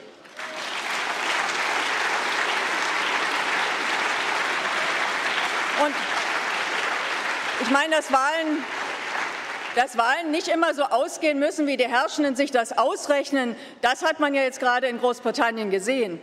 Corbyn ist von einer fast aussichtslosen Position gestartet. Am Ende hat er einen grandiosen Wahlerfolg erzielt. Und Corbyn zeigt natürlich auch, Wahlen gewinnt man nicht, wenn man dem Mainstream hinterherläuft. Wahlen gewinnt man auch nicht, wenn man sich von anderen Parteien oder von den Medien sagen lässt, was vorwärtsgewandt und modern und was rückwärtsgewandt ist, sondern Wahlen gewinnt man, wenn man klare Positionen hat. Und Wahlen gewinnt man vor allem, wenn man etwas verkörpert, was in der heutigen Politik selten geworden ist, nämlich Glaubwürdigkeit. Und wir sind glaubwürdig als Linke, weil wir stehen zu unseren Forderungen.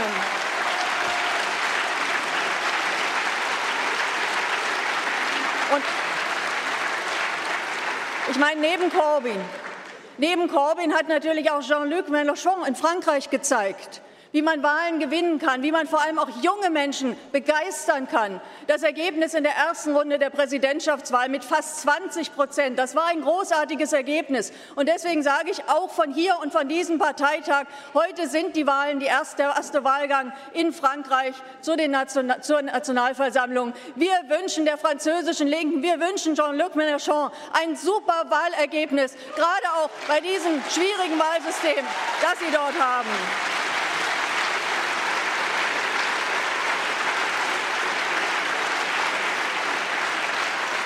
Und nun ist, nun ist ja ganz viel immer diskutiert worden. Fast alle Berichte über diesen Parteitag waren bestimmt, will die Linke jetzt koalieren, will sie nicht koalieren. Also ich sage ganz klar, ja, wir wollen die Grundrichtung der Politik in diesem Land verändern. Ja, wir wollen den Sozialstaat wiederherstellen. Ja, wir wollen die verdammten Agenda-Gesetze, die die Beschäftigten wehrlos machen gegenüber den Lohndrückern, die wollen wir zurücknehmen. Und wir wollen abrüsten. Wir wollen die deutschen Kriegsabenteuer beenden. Wir wollen unsere Soldaten nach Hause zurückholen. Das wollen wir alles. Und wenn wir dafür Partner haben, dann wollen wir auch regieren. Das ist doch völlig klar. Das ist doch unsere Position.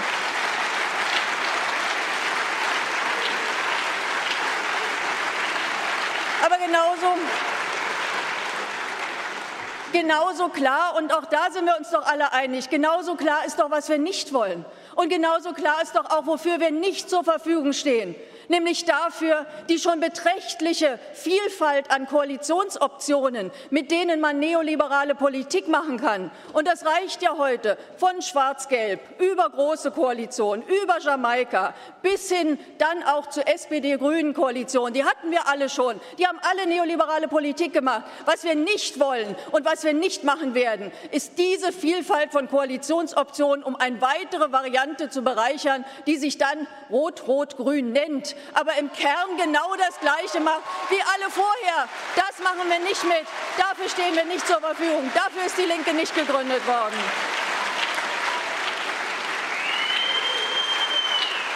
Und dann sagen wir auch deutlich,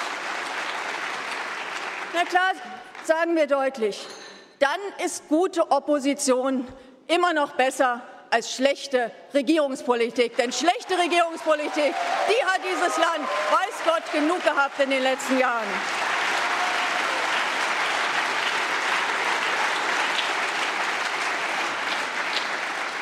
Meine, was schlechte Regierungspolitik bedeutet, das haben wir doch erlebt in all den Jahren in Deutschland, wo die Ungleichheit immer größer gemacht wurde, wo der Niedriglohnsektor ermöglicht wurde von politischen Entscheidungen. Und das Ergebnis, das haben wir heute. Heute arbeitet jeder Fünfte in Deutschland im Niedriglohnsektor. 6,5 Millionen Menschen sind dauerhaft im Hartz-IV-System gefangen.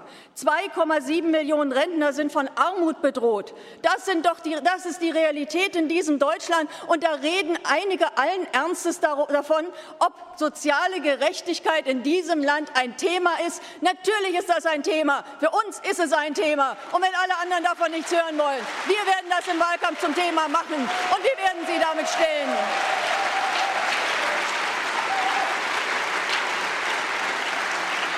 Ich meine, es ist doch, es ist doch wirklich unglaublich, was die Politik, und da waren Sie alle dran beteiligt, da war die CDU beteiligt, die FDP, die SPD, die Grünen, was die Politik in den letzten Jahren angerichtet hat.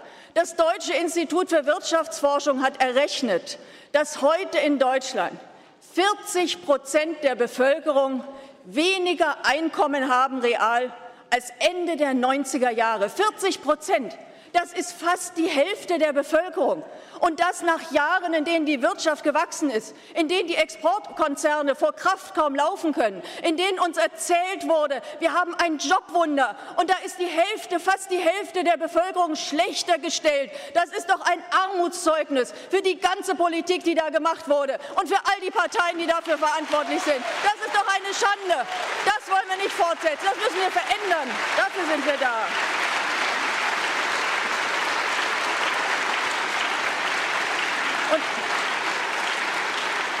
Und ich meine, wenn ich mir dann ansehe, 40 Prozent der Menschen geht es schlechter.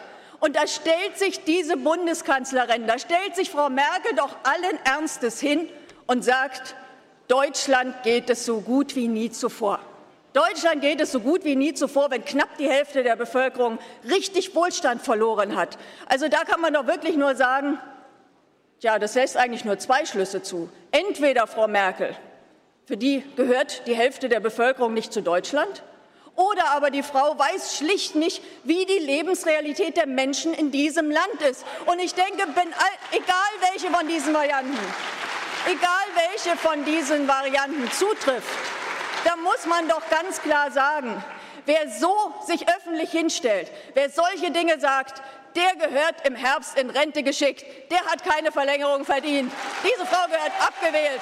Das darf nicht noch mal weitergehen so.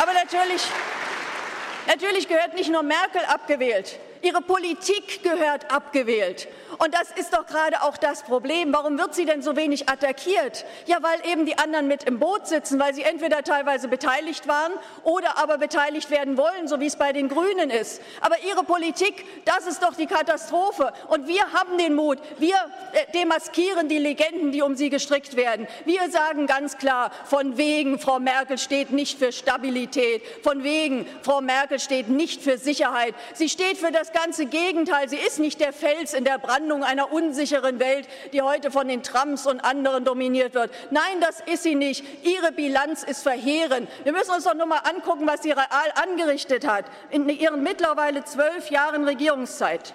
Ist die soziale Unsicherheit, die Zahl prekärer Jobs, die Angst vor Altersarmut, die Angst vor sozialem Abstieg weiter gewachsen. Das heißt nicht Stabilität, sondern wachsende soziale Verunsicherung für das Leben der Menschen. Das gehört zu ihrer Bilanz. In Merkels mittlerweile zwölf Jahren Regierungszeit hat sich der Staat immer weiter aus der Grundversorgung der Menschen zurückgezogen. Elementare Dinge wie Wohnen, Gesundheit, Pflege, oder auch ganz an, auch Bildung teilweise, wurden privaten Renditejägern überlassen. Und der Gipfel dieser ganzen Politik, den haben wir ja vor wenigen Wochen erst im Bundestag gehabt. Jetzt soll sogar auch die Autobahn zum Melkkur privater Profite werden, zur Freude von Allianz und anderen Versicherungskonzernen. Das ist keine Politik, die dieses Land stabiler macht. Das ist eine Politik, die die öffentliche Infrastruktur zerstört und die das Leben der Menschen immer mehr verunsichert.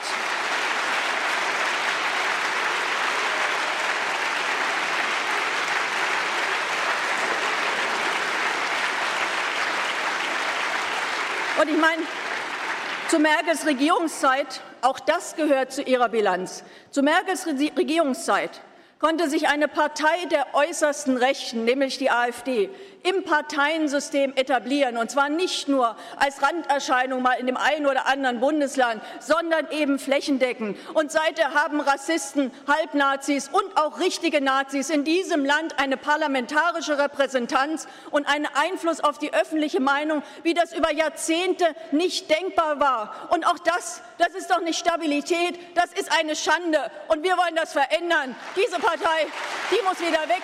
Aber dafür brauchen wir auch eine andere Politik.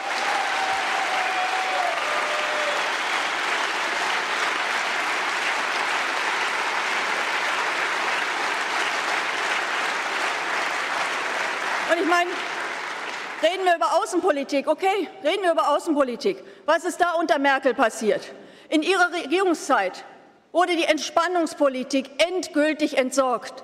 Im Verhältnis zu Russland hat sie auf eine Konfrontation umgeschwenkt, gemeinsam natürlich mit den USA und anderen NATO-Staaten, die inzwischen den Weltfrieden elementar gefährdet.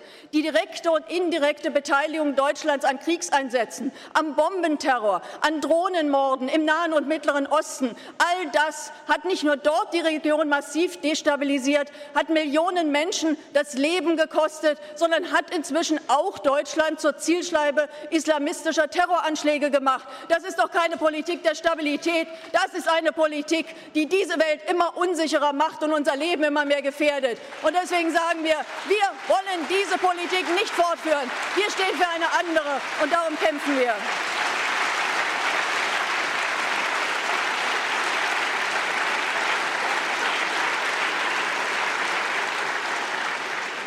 Und gerade deshalb gibt es auch keine Trennlinie die auf der einen Seite die Trumps dieser Welt von den Merkels, Macrons und Obamas auf der anderen Seite wirklich unterscheiden würde. Ja, Trump ist ein rüpeliger Reaktionär, das ist richtig. Aber wer trägt denn die Verantwortung dafür, dass ein rüpeliger Reaktionär wie Trump amerikanischer Präsident werden konnte? Ich meine, es hat ja schon fast, es hat ja schon fast eine gewisse Komik, wenn in den USA jetzt allen Ernstes darüber diskutiert wird, diese Verantwortung auch noch Putin in die Schuhe zu schieben. Also so nach dem Motto, Putin ist sowieso für alle Übel dieser Welt zuständig, also muss er offensichtlich auch für Trump zuständig sein. Aber die Wahrheit ist natürlich eine andere. Die Wahrheit ist, nicht Putin hat Trump ins Amt gebracht, sondern die Unfähigkeit von Trumps Vorgängern, der amerikanischen Mittelschicht, den amerikanischen Industriearbeitern, den ehemaligen, eine einigermaßen sichere soziale Perspektive zu geben und natürlich auch die Unfähigkeit der Demokraten, einen halbwegs glaubwürdigen Gegenkandidaten aufzustellen in der Präsidentschaftswahl. Das sind doch die Verantwortlichkeiten, warum ein solcher Donald Trump überhaupt gewählt werden konnte.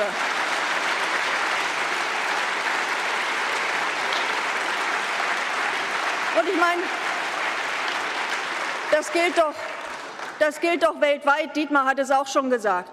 Der Neoliberalismus, das ist der Vater der autoritären Reaktion, einschließlich eher neofaschistischen Ableger. Der Neoliberalismus ist verantwortlich dafür, das politische Klima immer mehr zu vergiften. Und die Konsequenzen, die sind finster. Aber gerade deswegen muss man die neoliberale Politik überwinden, wenn man diese Konsequenzen weghaben will, wenn man das überwinden will.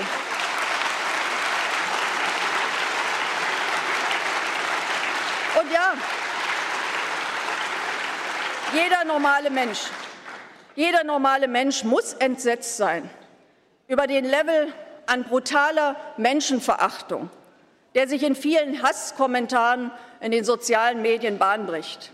Aber die Wahrheit ist doch, die Brutalität im Netz ist der Spiegel einer zunehmend brutalisierten Gesellschaft. Und die Politiker, die sich über die Pöbler so gerne erheben, die sind doch mitverantwortlich dafür, dass die soziale Kälte immer eisiger wird, dass die Menschen ihre Ellenbogen immer mehr einsetzen und dass ebenso auch das politische Klima vergiftet wird. Und man muss sich schon ganz im Ernst fragen, was ist eigentlich brutaler und menschenverachtender?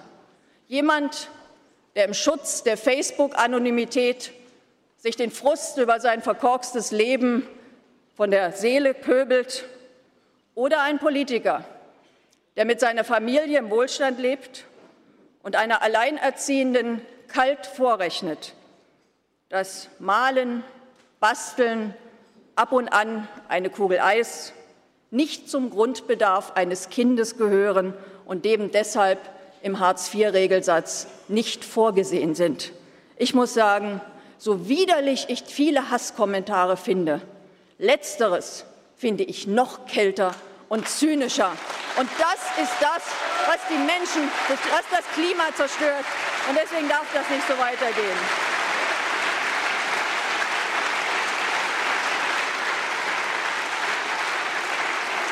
Aber gerade, gerade weil der Neoliberalismus die Ungeheuer am rechten Rand gebiert. Gerade deswegen, ja, brauchen wir dringend eine andere Politik. Und deswegen möchte ich es ja auch noch mal ganz deutlich sagen, damit es wirklich auch der Letzte, der hier Berichte schreibt über den Parteitag, verstanden hat. Ja, ganz klar. Einen deutschen Jeremy Corbyn würde die Linke sofort zum Kanzler wählen, und zwar mit Vergnügen. Das würden wir gerne machen. Es steht nur leider nicht in unserer Macht.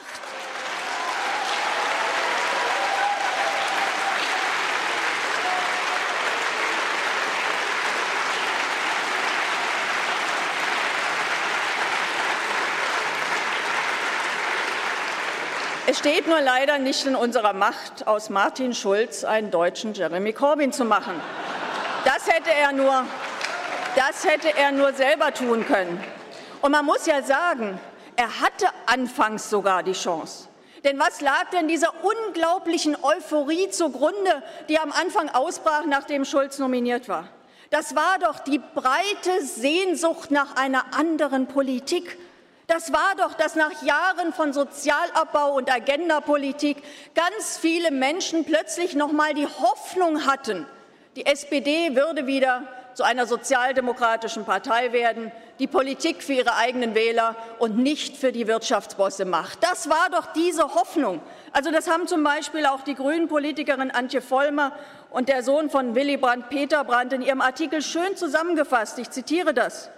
Die Euphorie bei der Ausrufung von Martin Schulz zum Kanzlerkandidaten war leichtfertig als lang ersehnte Übereinstimmung mit der Politik der SPD gedeutet worden. Sie war aber als Aufforderung gemeint. Viele Menschen wollten wirklich, dass es ganz anders wird. Sie wollten einen deutschen Bernie Sanders.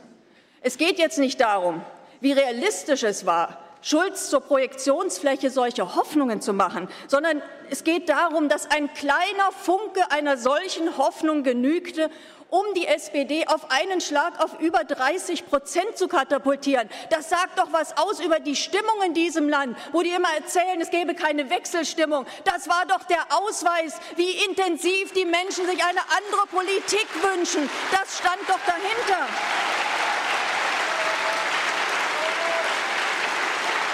Und, und man muss ja auch sagen, man muss auch sagen, das hat die angeblich so populäre Frau Merkel doch plötzlich ganz alt aussehen lassen, genauso schlagartig. Aber dann hat sich Schulz wirklich alle Mühe gegeben, auch noch dem Gutwilligsten klarzumachen, tja, dass diese Hoffnung wirklich verfehlt war. Und inzwischen muss man leider feststellen, also im Vergleich zu den Forderungen, die Schulz jetzt hier im Laufe des Frühjahrs dem geneigten Publikum häppchenweise offeriert hat, also im Vergleich dazu war ja selbst noch das SPD-Wahlprogramm von 2013 mit Steinbrück als Kanzlerkandidaten ein geradezu revolutionäres Dokument. Ich meine, da haben die sich immerhin noch getraut zu sagen, wir wollen die Rente erst ab 67 zurücknehmen und wir wollen eine Vermögenssteuer. Nichts davon ist doch heute noch übrig. Beim Thema Rente versucht uns Schulz allen Ernstes die Verteidigung des Ist-Zustandes und die Ablehnung weiterer Verschlechterungen als sozialpolitische Großtat zu verkaufen. Also nur zur Erinnerung, der Ist-Zustand bei der Rente ist, dass inzwischen jeder sechste Rentner von Armut bedroht ist. Und da sagen wir ganz klar als Linke, nein, wir wollen diesen Ist-Zustand nicht verfestigen. Wir wollen die Rentenkürzungen zurücknehmen. Darum geht es ja. Und man muss auch sagen, ich muss auch sagen, also statt sich mit einem derart mutlosen Programm zu blamieren, hätte Schulz wirklich lieber eine Studienreise nach Österreich unternehmen sollen, weil Österreich ist genau den gegenteiligen Weg gegangen. Die haben nicht auf Betrugsrenten la Riester oder Nahles gesetzt, sondern die haben die gesetzliche Rente gestärkt und die haben das gemacht, wofür die Linke seit Jahren wirbt, einen großen Topf und alle zahlen ein, die Beschäftigten, die Selbstständigen, die Beamten, sogar die Politiker und das Ergebnis kann sich sehen lassen. Ein Durchschnittsrentner bekommt 800 Euro mehr in Österreich als in Deutschland. Deutschland. Das wollen wir auch hier. Dafür streiten wir.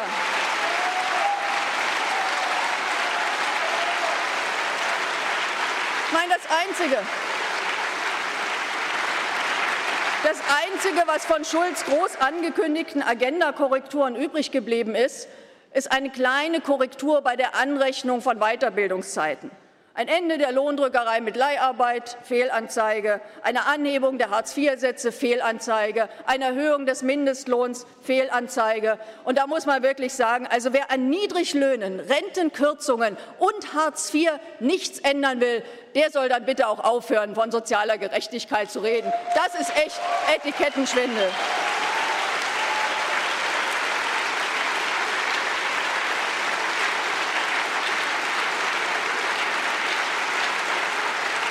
Und ich meine, wie die SPD tickt, wie die SPD leider tickt, das konnte man nachlesen in einem Interview, das Herr Oppermann vor gut einem Monat der Welt gegeben hat und wo er sich über Jeremy Corbyn ausgelassen hat. Und das möchte ich schon mal zitieren, weil ich finde, das zeigt auch ein bisschen, äh, wie da so gedacht wird. Also Herr Oppermann befindet in der Welt über Corbyn, Jeremy Corbyn hat die einst bedeutende Labour Party kampfunfähig gemacht. Labour ist völlig orientierungslos und wird bei der Wahl voraussichtlich eine katastrophale Niederlage erleiden. Corbyn ist ein Altlinker, der Europa als eine Festung des Kapitalismus betrachtet. Wenn ich mir Labour heute ansehe, alles noch Zitat Oppermann, leide ich wie ein Hund. Na, ich kann sagen, das kann ich mir vorstellen, dass Oppermann wie ein Hund gelitten hat, als ihm Corbyn gezeigt hat, dass man mit konsequent sozialdemokratischen Positionen Wahlen gewinnen kann. Und wir wollen es Oppermann auch zeigen. Lassen wir ihn auch leiden. Das ist doch ein gutes Ziel nebenbei.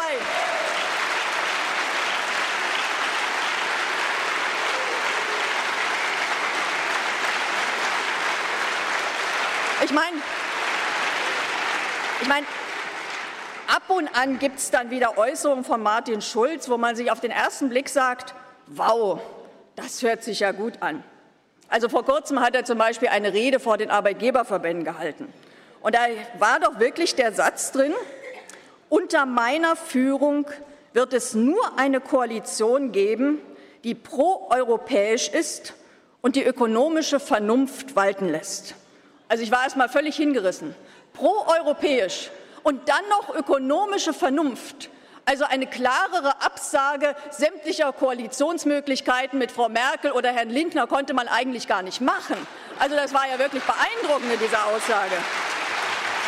Aber nicht nur das. Aber nicht nur das.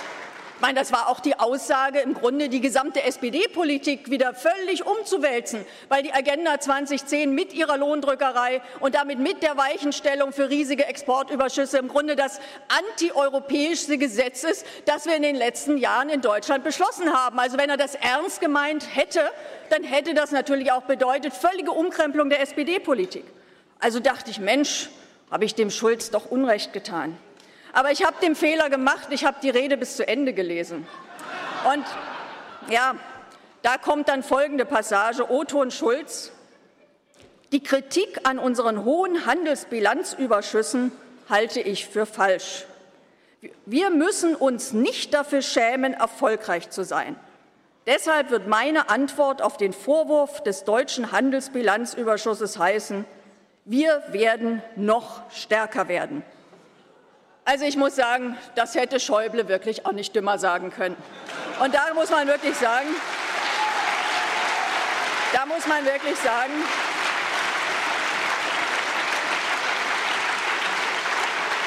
also, also liebe SPD, für so eine antieuropäische Politik steht die Linke definitiv nicht als Partner zur Verfügung. Also um das noch mal ganz klar zu machen. Also dass Merkel, dass Merkel jetzt wieder so oben auf ist, das liegt also nicht an fehlender Wechselstimmung. Es ist einfach die Folge davon, dass kein normaler Mensch Schulz mehr abnimmt, dass er für einen politischen Wechsel steht. Denn Politikwechsel, das heißt doch nicht Raute oder Zottelbart im Kanzleramt. Politikwechsel heißt Wiederherstellung des Sozialstaates, Abrüstung und keine neuen Kriegsabenteuer. Das heißt doch Politikwechsel. Dafür stehen wir und dafür streiten wir.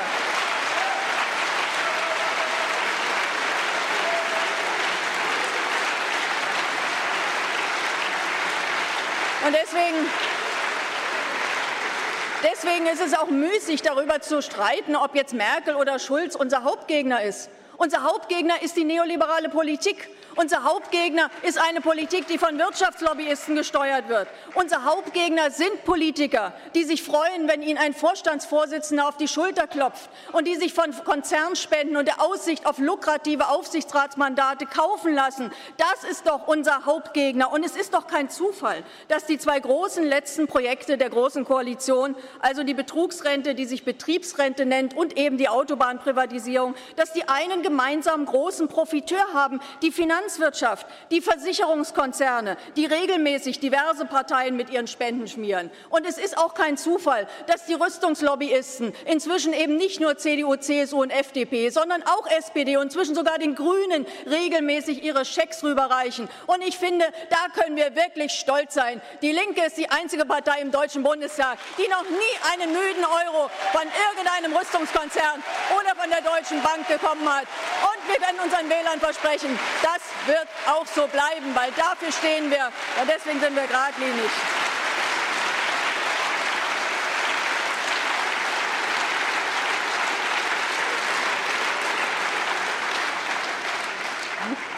Ich muss jetzt etwas kürzen. Und deswegen Natürlich, wir ducken uns auch nicht weg von den Kampagnenlobbys, die uns dann erzählen, dass die Vermögenssteuer eigentlich in die politische Pfui-Ecke gehört. Nein, wir, wir sind auch überzeugt. Nicht die Besteuerung von Riesenvermögen ist eine Enteignung, sondern die Existenz von Riesenvermögen beruht auf Enteignung, weil niemand kann Milliardenvermögen erarbeiten. Niemand ist dazu in der Lage. Und deshalb, und deshalb sagen wir auch ganz klar, wenn wir eine Millionärssteuer fordern, ja, dann ist das eine Rückgabe. Mit einer solchen Millionärsteuer würde sich die Allgemeinheit das Geld, was alle gemeinsam erarbeitet haben, endlich mal wieder zurückholen von diesen privaten Konten, wo sich jetzt stapelt. Und sinnvolle Dinge könnten wir damit machen. Gute Bildung, gute Gesundheit, gute Pflege. Das wird die Linke. Rückgabe von enteignetem Geld, was sich dort bei den Milliardären stapelt. Und gerade deshalb, gerade deshalb kann es für uns nicht primär darum gehen, Regierung oder Opposition, sondern es geht darum, so stark zu werden, dass wir die anderen vor uns hertreiben können. Dann kann man zur Not auch aus der Opposition heraus Politik verändern. Und wenn die SPD noch mal zur Besinnung kommt und wenn die Grünen noch mal zur Besinnung kommen, na umso besser. Aber für uns steht doch jetzt nicht die Frage regieren oder opponieren. Für uns steht die Frage, wir müssen so stark werden, dass sie an uns nicht mehr vorbeikommen. Und dann verändern wir die Politik in diesem Land.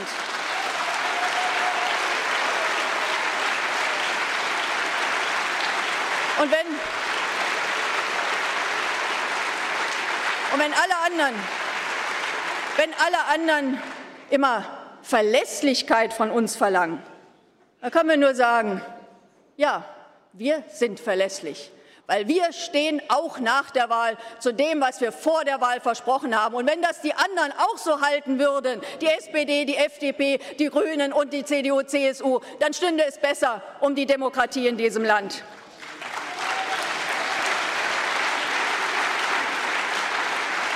Und ich meine, ich meine, dann höre ich von den Oppermanns und Özdemirs immer, wir sollen uns zur NATO und zur EU bekennen. Also wessen Interessen die Feder geführt haben, als die EU-Verträge geschrieben wurden, das lässt sich doch schon an einem kleinen Detail erkennen. Es ist vertragswidrig, wenn ein Land in der EU ein Haushaltsdefizit hat von mehr als drei Prozent. Es ist allerdings nicht vertragswidrig, wenn ein Land in der EU es sich zum Geschäftsmodell macht, großen Konzernen Steuersparmodelle anzubieten, die es ihnen ermöglichen, ihre Steuern auf 0,05 Prozent zu drücken und die alle anderen Staaten um Milliarden an Steuereinnahmen prellen. Und ich finde, solche Verträge, die müssen geändert werden, gerade wenn man ein einiges und gutes Europa will, das die Menschen unterstützen und wenn man will, dass Völkerhass und Nationalismus nie wieder eine Chance bekommen. Und deswegen, also auch noch zur NATO. Zwei Minuten brauche ich noch, dann bin ich fertig. Also zur NATO. In Wirklichkeit ist sie überflüssig. Das hat ein ehemaliger deutscher Kanzler, ein ehemaliger deutscher Kanzler vor einigen Jahren über das westliche Kriegsbündnis gesagt. Da hatte sich die NATO schon bis an die russische Grenze ausgedehnt. Da wurden schon die Öl- und Gaskriege im Nahen und Mittleren Osten geführt. Und er begründete das so, bei der NATO handele es sich letztlich um ein reines Instrument der amerikanischen Weltstrategie. Nun, Herr Oppermann, also wenn Sie immer wollen, dass wir uns zur NATO bekennen, ich weiß nicht, ob Sie diesem Kanzler auch die Regierungsfähigkeit absprechen würden. Ich bin mir nur ziemlich sicher, dass Helmut Schmidt, von dem das Zitat ist, sich wahrscheinlich um das Urteil von Herrn Oppermann relativ wenig geschert hat. Und noch ein Zitat. Noch ein Zitat. Unser Ziel ist es, die Militärbündnisse durch eine europäische Friedensordnung abzulösen. Ja, diesen schönen Satz hatte die SPD unmittelbar nach dem Ende des Kalten Krieges in ihrem Grundsatzprogramm. Und er hat da sogar ein Jahrzehnt überlebt. Also war die SPD entweder in den ganzen 90er Jahren nicht regierungsfähig oder aber sie hat einfach ihren Kompass heute verloren. Ich glaube das Letztere. Und deswegen, ja, lass uns über verantwortungsvolle Außenpolitik reden. Lass uns über verantwortungsvolle Außenpolitik reden, liebe SPD. Das machen wir gerne. Aber was ist verantwortungsvolle Außenpolitik? Was ist verantwortungsvolle Außenpolitik? Ist es verantwortungsvoll, wenn aktuell über 900 Milliarden Dollar jedes Jahr für Rüstung verschleudert werden. Und da gehen die hin, und auch die SPD trägt das mit und die CDU, CSU sowieso und die anderen. Da gehen die allen Ernstes hin und sagen, wir müssen noch mehr aufrüsten, wir müssen noch mehr Geld für Rüstung verschleudern und gleichzeitig warnt die UN, dass 23 Millionen Menschen im Jemen, im Südsudan und in Afrika akut vom Hungertod bedroht sind. Und dafür hat die tolle westliche Wertegemeinschaft kein Geld, weil das ist ihnen offensichtlich nicht so wichtig, als sich hochzurüsten für Bomben und für Kriege. Nein, das ist keine verantwortungsvolle Außenpolitik. Das ist zynisch und zutiefst verantwortungslos. Und so eine Außenpolitik werden wir nie mitmachen.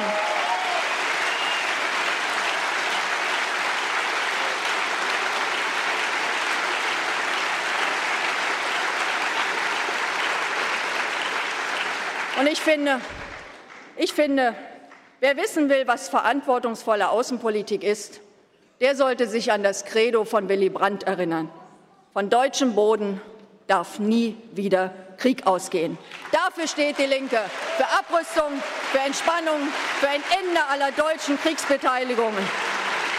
Und ich sage mal, das ist für uns schon deshalb nicht verhandelbar, weil es nichts Wichtigeres gibt als die Bewahrung des Weltfriedens. Und deswegen, liebe Freundinnen und Freunde von der SPD und auch von den Grünen, also wenn ihr wieder zu einer verantwortungsvollen, verlässlichen Außenpolitik zurückfindet, also dann könnt ihr euch gern bei uns wieder melden, dann sind wir auch gern bereit, mit euch wieder zu reden. Aber jetzt mit euren Positionen, das funktioniert nicht, weil das braucht die Welt nicht, noch mehr Krieg und noch mehr Bomben. Und deswegen allerletzter Punkt. Allerletzter Punkt. Also diese ganze Debatte darüber, ob wir denn regierungsfähig seien. Also ich muss sagen, wenn man diese Debatte verfolgt, also teilweise ist das ja eine Beleidigung der Intelligenz, was da immer so erzählt wird. Wer ist denn regierungsunfähig? Regierungsunfähig sind Parteien, die eine unfähige Regierung bilden, nämlich unfähig, Politik im Interesse der großen Mehrheit der Menschen zu machen. Parteien, die so unfähige Regierungen gebildet haben, haben wir in diesem Lande genug, aber die Linke gehört nicht dazu. Und wir werden auch nicht so eine regierungsunfähige Partei werden.